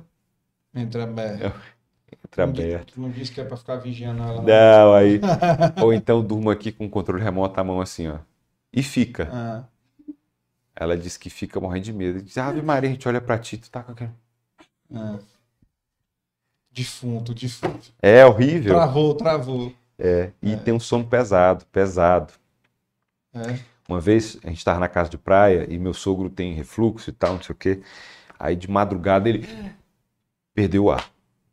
Se engasgou, sei lá o que foi. Corre todo mundo dentro de casa, né? A menina acorda e tal, não sei o quê. Papai, papai tá, tá sem ar, tá, tá engasgado e tal. blá, blá. E eu dormindo, tava dormindo, fiquei. Bora. Movimentação dentro de casa, aquele barulheira. Eu sei que a pobre da minha mulher teve que. Luiz, Luiz, amor, bora, papai, não sei o quê, acorde. Tá. Aí foi quando eu acordei, fui acudir meu sogro, que ficou bem depois. Mas ela já tinha dificuldade para eu acorde. Acorda, acorda. Rapaz, o homem tem a tendência de ter mais sono pesado, né? Eu não Não lembro dos meus sonhos, só pra você ter uma noção. Não É. lembro dos meus sonhos. De tão pesado que é meu sonho. Não lembro. Eu acordo, se me perguntar o que foi que você sonhou, não sei. Não faço ideia do que eu sonhei. Não sei. Dizem que, eu, eu dizia antigamente, que eu dizia que eu não sonhava. Ah, Mas aí depois eu ouvi uma entrevista de uma pessoa dizendo que todo mundo sonha. O que acontece é que uns recordam do sonho e outros não. Então eu não, não lembro dos meus sonhos. não Acontece lembro, não também. sei o- do que se passa. é, acontece também. Acontece comigo. Ô, Larissa, me arranja aí o, a lembrancinha. Tem uma lembrancinha para você aqui agora. Momentos de lembrancinha. Ai, eu amo! É, essa aqui eu acho que quem vai gostar é a Rita. Amo, amo, amo, amo, amo, amo, uma- amo. Aqui para você que eu quero ver você depois usando lá no, É. no seu balanço geral. Olha aí, Olha aí. Quem tem o seu patrão tem uma dessa aqui. olha aí. Aí, aí. Abre uma canecazinha aí pro Toda a família Dias que me Isso, acolheu. o episódio. Qual foi o Super episódio do, do, do Miguel Dias Filho? Depois vê aí qual foi. O episódio dele foi no dia 2 de, 2 de agosto. E é um- uma experiência que até então não, não- não tive, não tinha, né? Por exemplo, Hum. quando o Rafael nasceu, é, Miguel Dias Filho foi à redação, foi me cumprimentar e perguntar como é que estava a criança e tal. Não é algo comum É, de se ver, né? se vê, né? E eu tenho realmente Gestão muito respeito. muito humanizada, né, cara? Totalmente. É. Totalmente. Vamos dar um abraço também pro meu amigo Edson. valor, hein? É. Ah, Edson Ferreira foi o responsável por me levar Foi- lá. Foi, o que quem fez a foi- proposta indecente. Foi quem foi me. Foi. Vamos tomar um café, né? Vamos tomar um café. Tomar um café. Olha aí a frase que tem. Ah, né? tem uma frase aqui, vamos lá. Ó. A distância entre a insanidade e a genialidade é a medida pelo sucesso. Bruce Feinstein, é isso? Feinstein. É. Que é legal. Bruce. Gostou aí? E essa daqui, ó. Parece que sabe que eu gosto de tomar café. Olha aí. Ah, Tomou aqui, vai já tomar mais aqui. Amo, Faça, amo, use em casa, no balanço geral, onde você quiser. amo. O Dei Valor tá presente aí com você. E aí no nosso patrocinador aí, a Brié, da Flávia. E é tudo tão bem feito que a gente fica com pena de abrir, de eu, ah, eu fico Essa assim, embalagem aí é, tá, tá bonita demais. Embalagem de. Natal. Isso aqui é delicioso. É, isso aí é bom demais. Isso aqui é delicioso. Os Eu biscoitos. não vou abrir o meu, não, que tem bem aqui. Que tem assim, aqui, ó. Come aqui. Eu vou comer desse aqui para É. guardar o meu. ótimo, ótimo. Pode comer, tem que comer mesmo. Tá bom. Esse biscoito aí, o problema é parar. É, Parar de comer. é mesmo, Isso é aí verdade. É. Como eu tô fazendo aquela dieta cetogênica, eu não tô podendo é nada. Faça então, não, vale a pena não, vale. Rapaz, deixa eu te disser que eu perdi 2,9 kg na primeira semana. É mesmo? Foi semana passada agora. Mas vai dar certo, vai dar certo. O É. negócio é a resiliência, persistência aí que dá certo. Uhum. Meu amigo, eu queria lhe agradecer aqui, agradecer demais aqui, você poder compartilhar um pouquinho da sua história, né? Inspirar. Né? Eu, eu fiquei comovido aí com esse, com esse negócio do, do prédio, do edifício Andréa, né? Que você falou, porque inclusive eu passo lá de vez em quando em frente e, e fico lembrando, né? Você sabe que vai ser construído lá um quartel do Corpo de Bombeiros, né? Ah, é? Uhum. Não sabia. É. Eu, eu tinha ouvido falar de uma praça. Não. Não, é quartel. Vai virar um quartel do Corpo de Bombeiros. O Estado desapropriou? O Estado desapropriou Ah. e já começou, inclusive, a construção. Ai, que legal, Eu cara. moro ali perto, né? É, e, e vai ser bacana porque fica bem, bem Não. localizado, né? Pô, E outra, assim, é uma homenagem às vítimas e é uma homenagem aos bombeiros. aos bombeiros. É, né? Eu acho que É. quem duvidava do trabalho daqueles homens ali, daquelas É. mulheres, quem acompanhou de perto, viu quão importante são os São profissionais, né? é, total. Bombeiros. Que muitos, assim, aliás, muito tempo eles são meio que não reconhecidos, né, pela sociedade. Uhum. Né? A sociedade É. não Às vezes se fala muito da polícia, né? praticamente só se fala Por uma polícia, questão né? da segurança Se pública segurança e pública tal. e tudo. Mas eles E fazem parte você também. não é.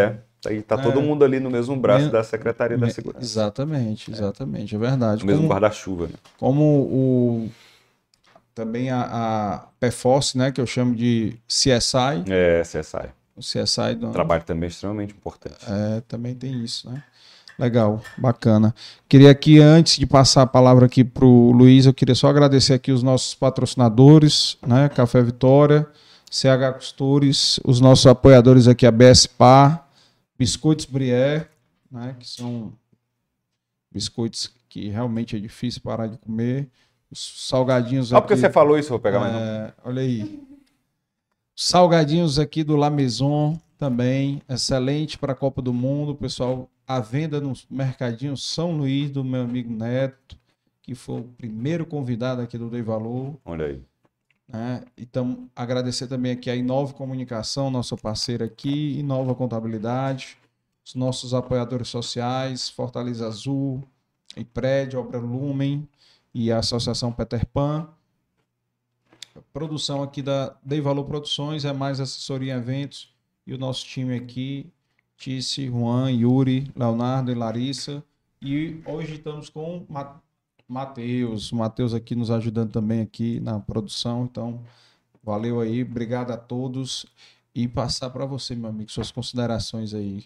Queria agradecer a equipe, muito acolhido, muito bem acolhido. Agradecer o convite, Carlos. Muito obrigado mesmo, essa oportunidade de estar falando para o seu público tão seleto. Tá entre tantas pessoas importantes, relevantes, né? com história, dedicação né? ao estado do Ceará, ao Brasil. Realmente muito me honra com o convite de estar aqui conversando com você, fazer parte desse, desse rol. Viu? Agradecer a você também do outro lado que acompanhou esse nosso bate-papo, essa nossa conversa, trazendo um pouco dessa minha experiência, que vocês podem perceber, vocês puderam perceber, eu sou uma pessoa realmente muito família, muito tranquilo. E, e é isso que eu tenho para a vida, como, como lema, como é, gosto de, de, de, uma vida tranquila mesmo, para a gente seguir para e passo, conseguindo os nossos objetivos. Um passo de É, cada vez. é, exatamente, sempre com, com muita tranquilidade, mas consciente, né? Preparado para cada passo que se dá. Uhum. Então, muito obrigado mesmo. Dei valor, tá aí. Também dei valor demais à sua presença. E daqui a 10 anos, 15 anos, o Rafael vai assistir, vai ver tudo que você já construiu. Obviamente, daqui para lá que ele se orgulhe do coisa. pai dele. Se orgulhe, com certeza. A Luísa vai assistir o episódio e vai mudar de time, né? Deus vai queira. mudar para Fortaleza. Olha o que o papai fala. É, Série A, Libertadores, né? Tem outras coisas aí. Ano que vem, pentacampeão, cearense. Então tem muita coisa aí chegando aí, viu, Luiz? Cara, obrigado demais. Eu é um prazer, agradeço. uma honra que o nosso, o nosso espaço aqui tá para histórias, né? Essas histórias que podem ajudar a demais pessoas aí a, inspirar, superar as diversidades e ver que você pode chegar lá batalhando, né? Superando os desafios e que nada foi fácil para ninguém, né? Não Uhum. tem nenhum caminho fácil que não seja o esforço, o, trabalho, o sonho, né? A dedicação, né? Que é a característica mais comum de todos os convidados que vieram aqui, cara, é a resiliência, Uhum. Né? De não desistir, Desistir. né? É, Então, continuar firme, Uhum. né? Com um propósito, que é o seu propósito, né? E, e que você fez um, um- algo que hum, deve ter feito, ouvido muitas críticas. Pô, sair de uma TV grande, não sei o que, um negócio estabilizado, para ir para um, um outro negócio que você não vai ter tanta. A a exposição não é tão grande quanto a outra, sei lá, alguma coisa deve ter tido assim, mas ousou em fazer algo que o seu coração mandava, né? Então, isso aí eu acho bacana, louvável, porque tem tanta gente que passa a vida toda vivendo uma vida medíocre, né? E você tenta, né, pelo que a gente observa, pelas essas duas horas e pouco aqui que a gente está aqui, é, nota que você leva, tenta fazer diferente, né? Uhum. Tenta fazer da sua maneira, fazer com o seu jeito, né? E mais orgulho ainda de Maranguape, né? Ah, aí você. É aqui no coração. É, fechou com chave de ouro. Maranguape, torcedor do Fortaleza, então pronto. Beleza? E para quem tá ouvindo aí no Spotify também, então siga aí. É, na- o Luiz Esteves está aí no- nos créditos aí, as redes sociais dele, né? Mas acho que é Luiz, Luiz Esteves. Arroba Luiz com Z, Esteves JR. Tudo JR. junto. Me encontra no TikTok, me encontra no Twitter, me encontra no Instagram e me encontra agora no cu também. Olha aí. No K-O-O. Caô. Ah. O que é isso aí, ô Larissa? Larissa tá... É uma rede social nova. Tem, É, eu, também- eu não tem um conheço. Meio. K-O-O. Ah, É. É. vamos, vamos mudar o nome, vamos mudar o nome. Pois é, o pessoal da Índia que criou, Que criou. é, tá pensando em mudar por causa do Brasil, por causa do duplo sentido, Até, né? é, até porque o Brasil deve ser um dos maiores consumidores, né? Depois deles. É, né? é. Eles correram para fazer a versão em português por conta da quantidade de brasileiro que entrou no KO. Então, É. Beleza, amigo. Obrigado demais para quem está assistindo aí. Amanhã nós temos a estreia do nosso episódio sobre sucessores. né? Então amanhã a gente começa um episódio por mês sobre sucessão em empresas familiares, que é um tema Muito legal. bem É, interessante. você tem Nós- muitas empresas familiares aqui no estado do Ceará. né? É, exato, exato. Amanhã nós vamos estrear com a Vivian Daniel Otoshi Simões, da J Simões. E nós também já tivemos agora, vamos ter nesse mês de dezembro, ainda não está fechada a data, um novo episódio dos casais empreendedores, que são casais que são sócios também na empresa e negócio. Uhum. Já, imaginou aí, cara? Eita! O negócio já é difícil. Ah, Casamento, puta, imagina não é não? É. empresário, né? É. Porque, na verdade, Não pode misturar as coisas, é, né? Casamento é A sócio. pessoa, né? aí dá um problema na empresa, chega em casa e também não vai ter nada. É, Aí é difícil, né? É o que mais deve acontecer.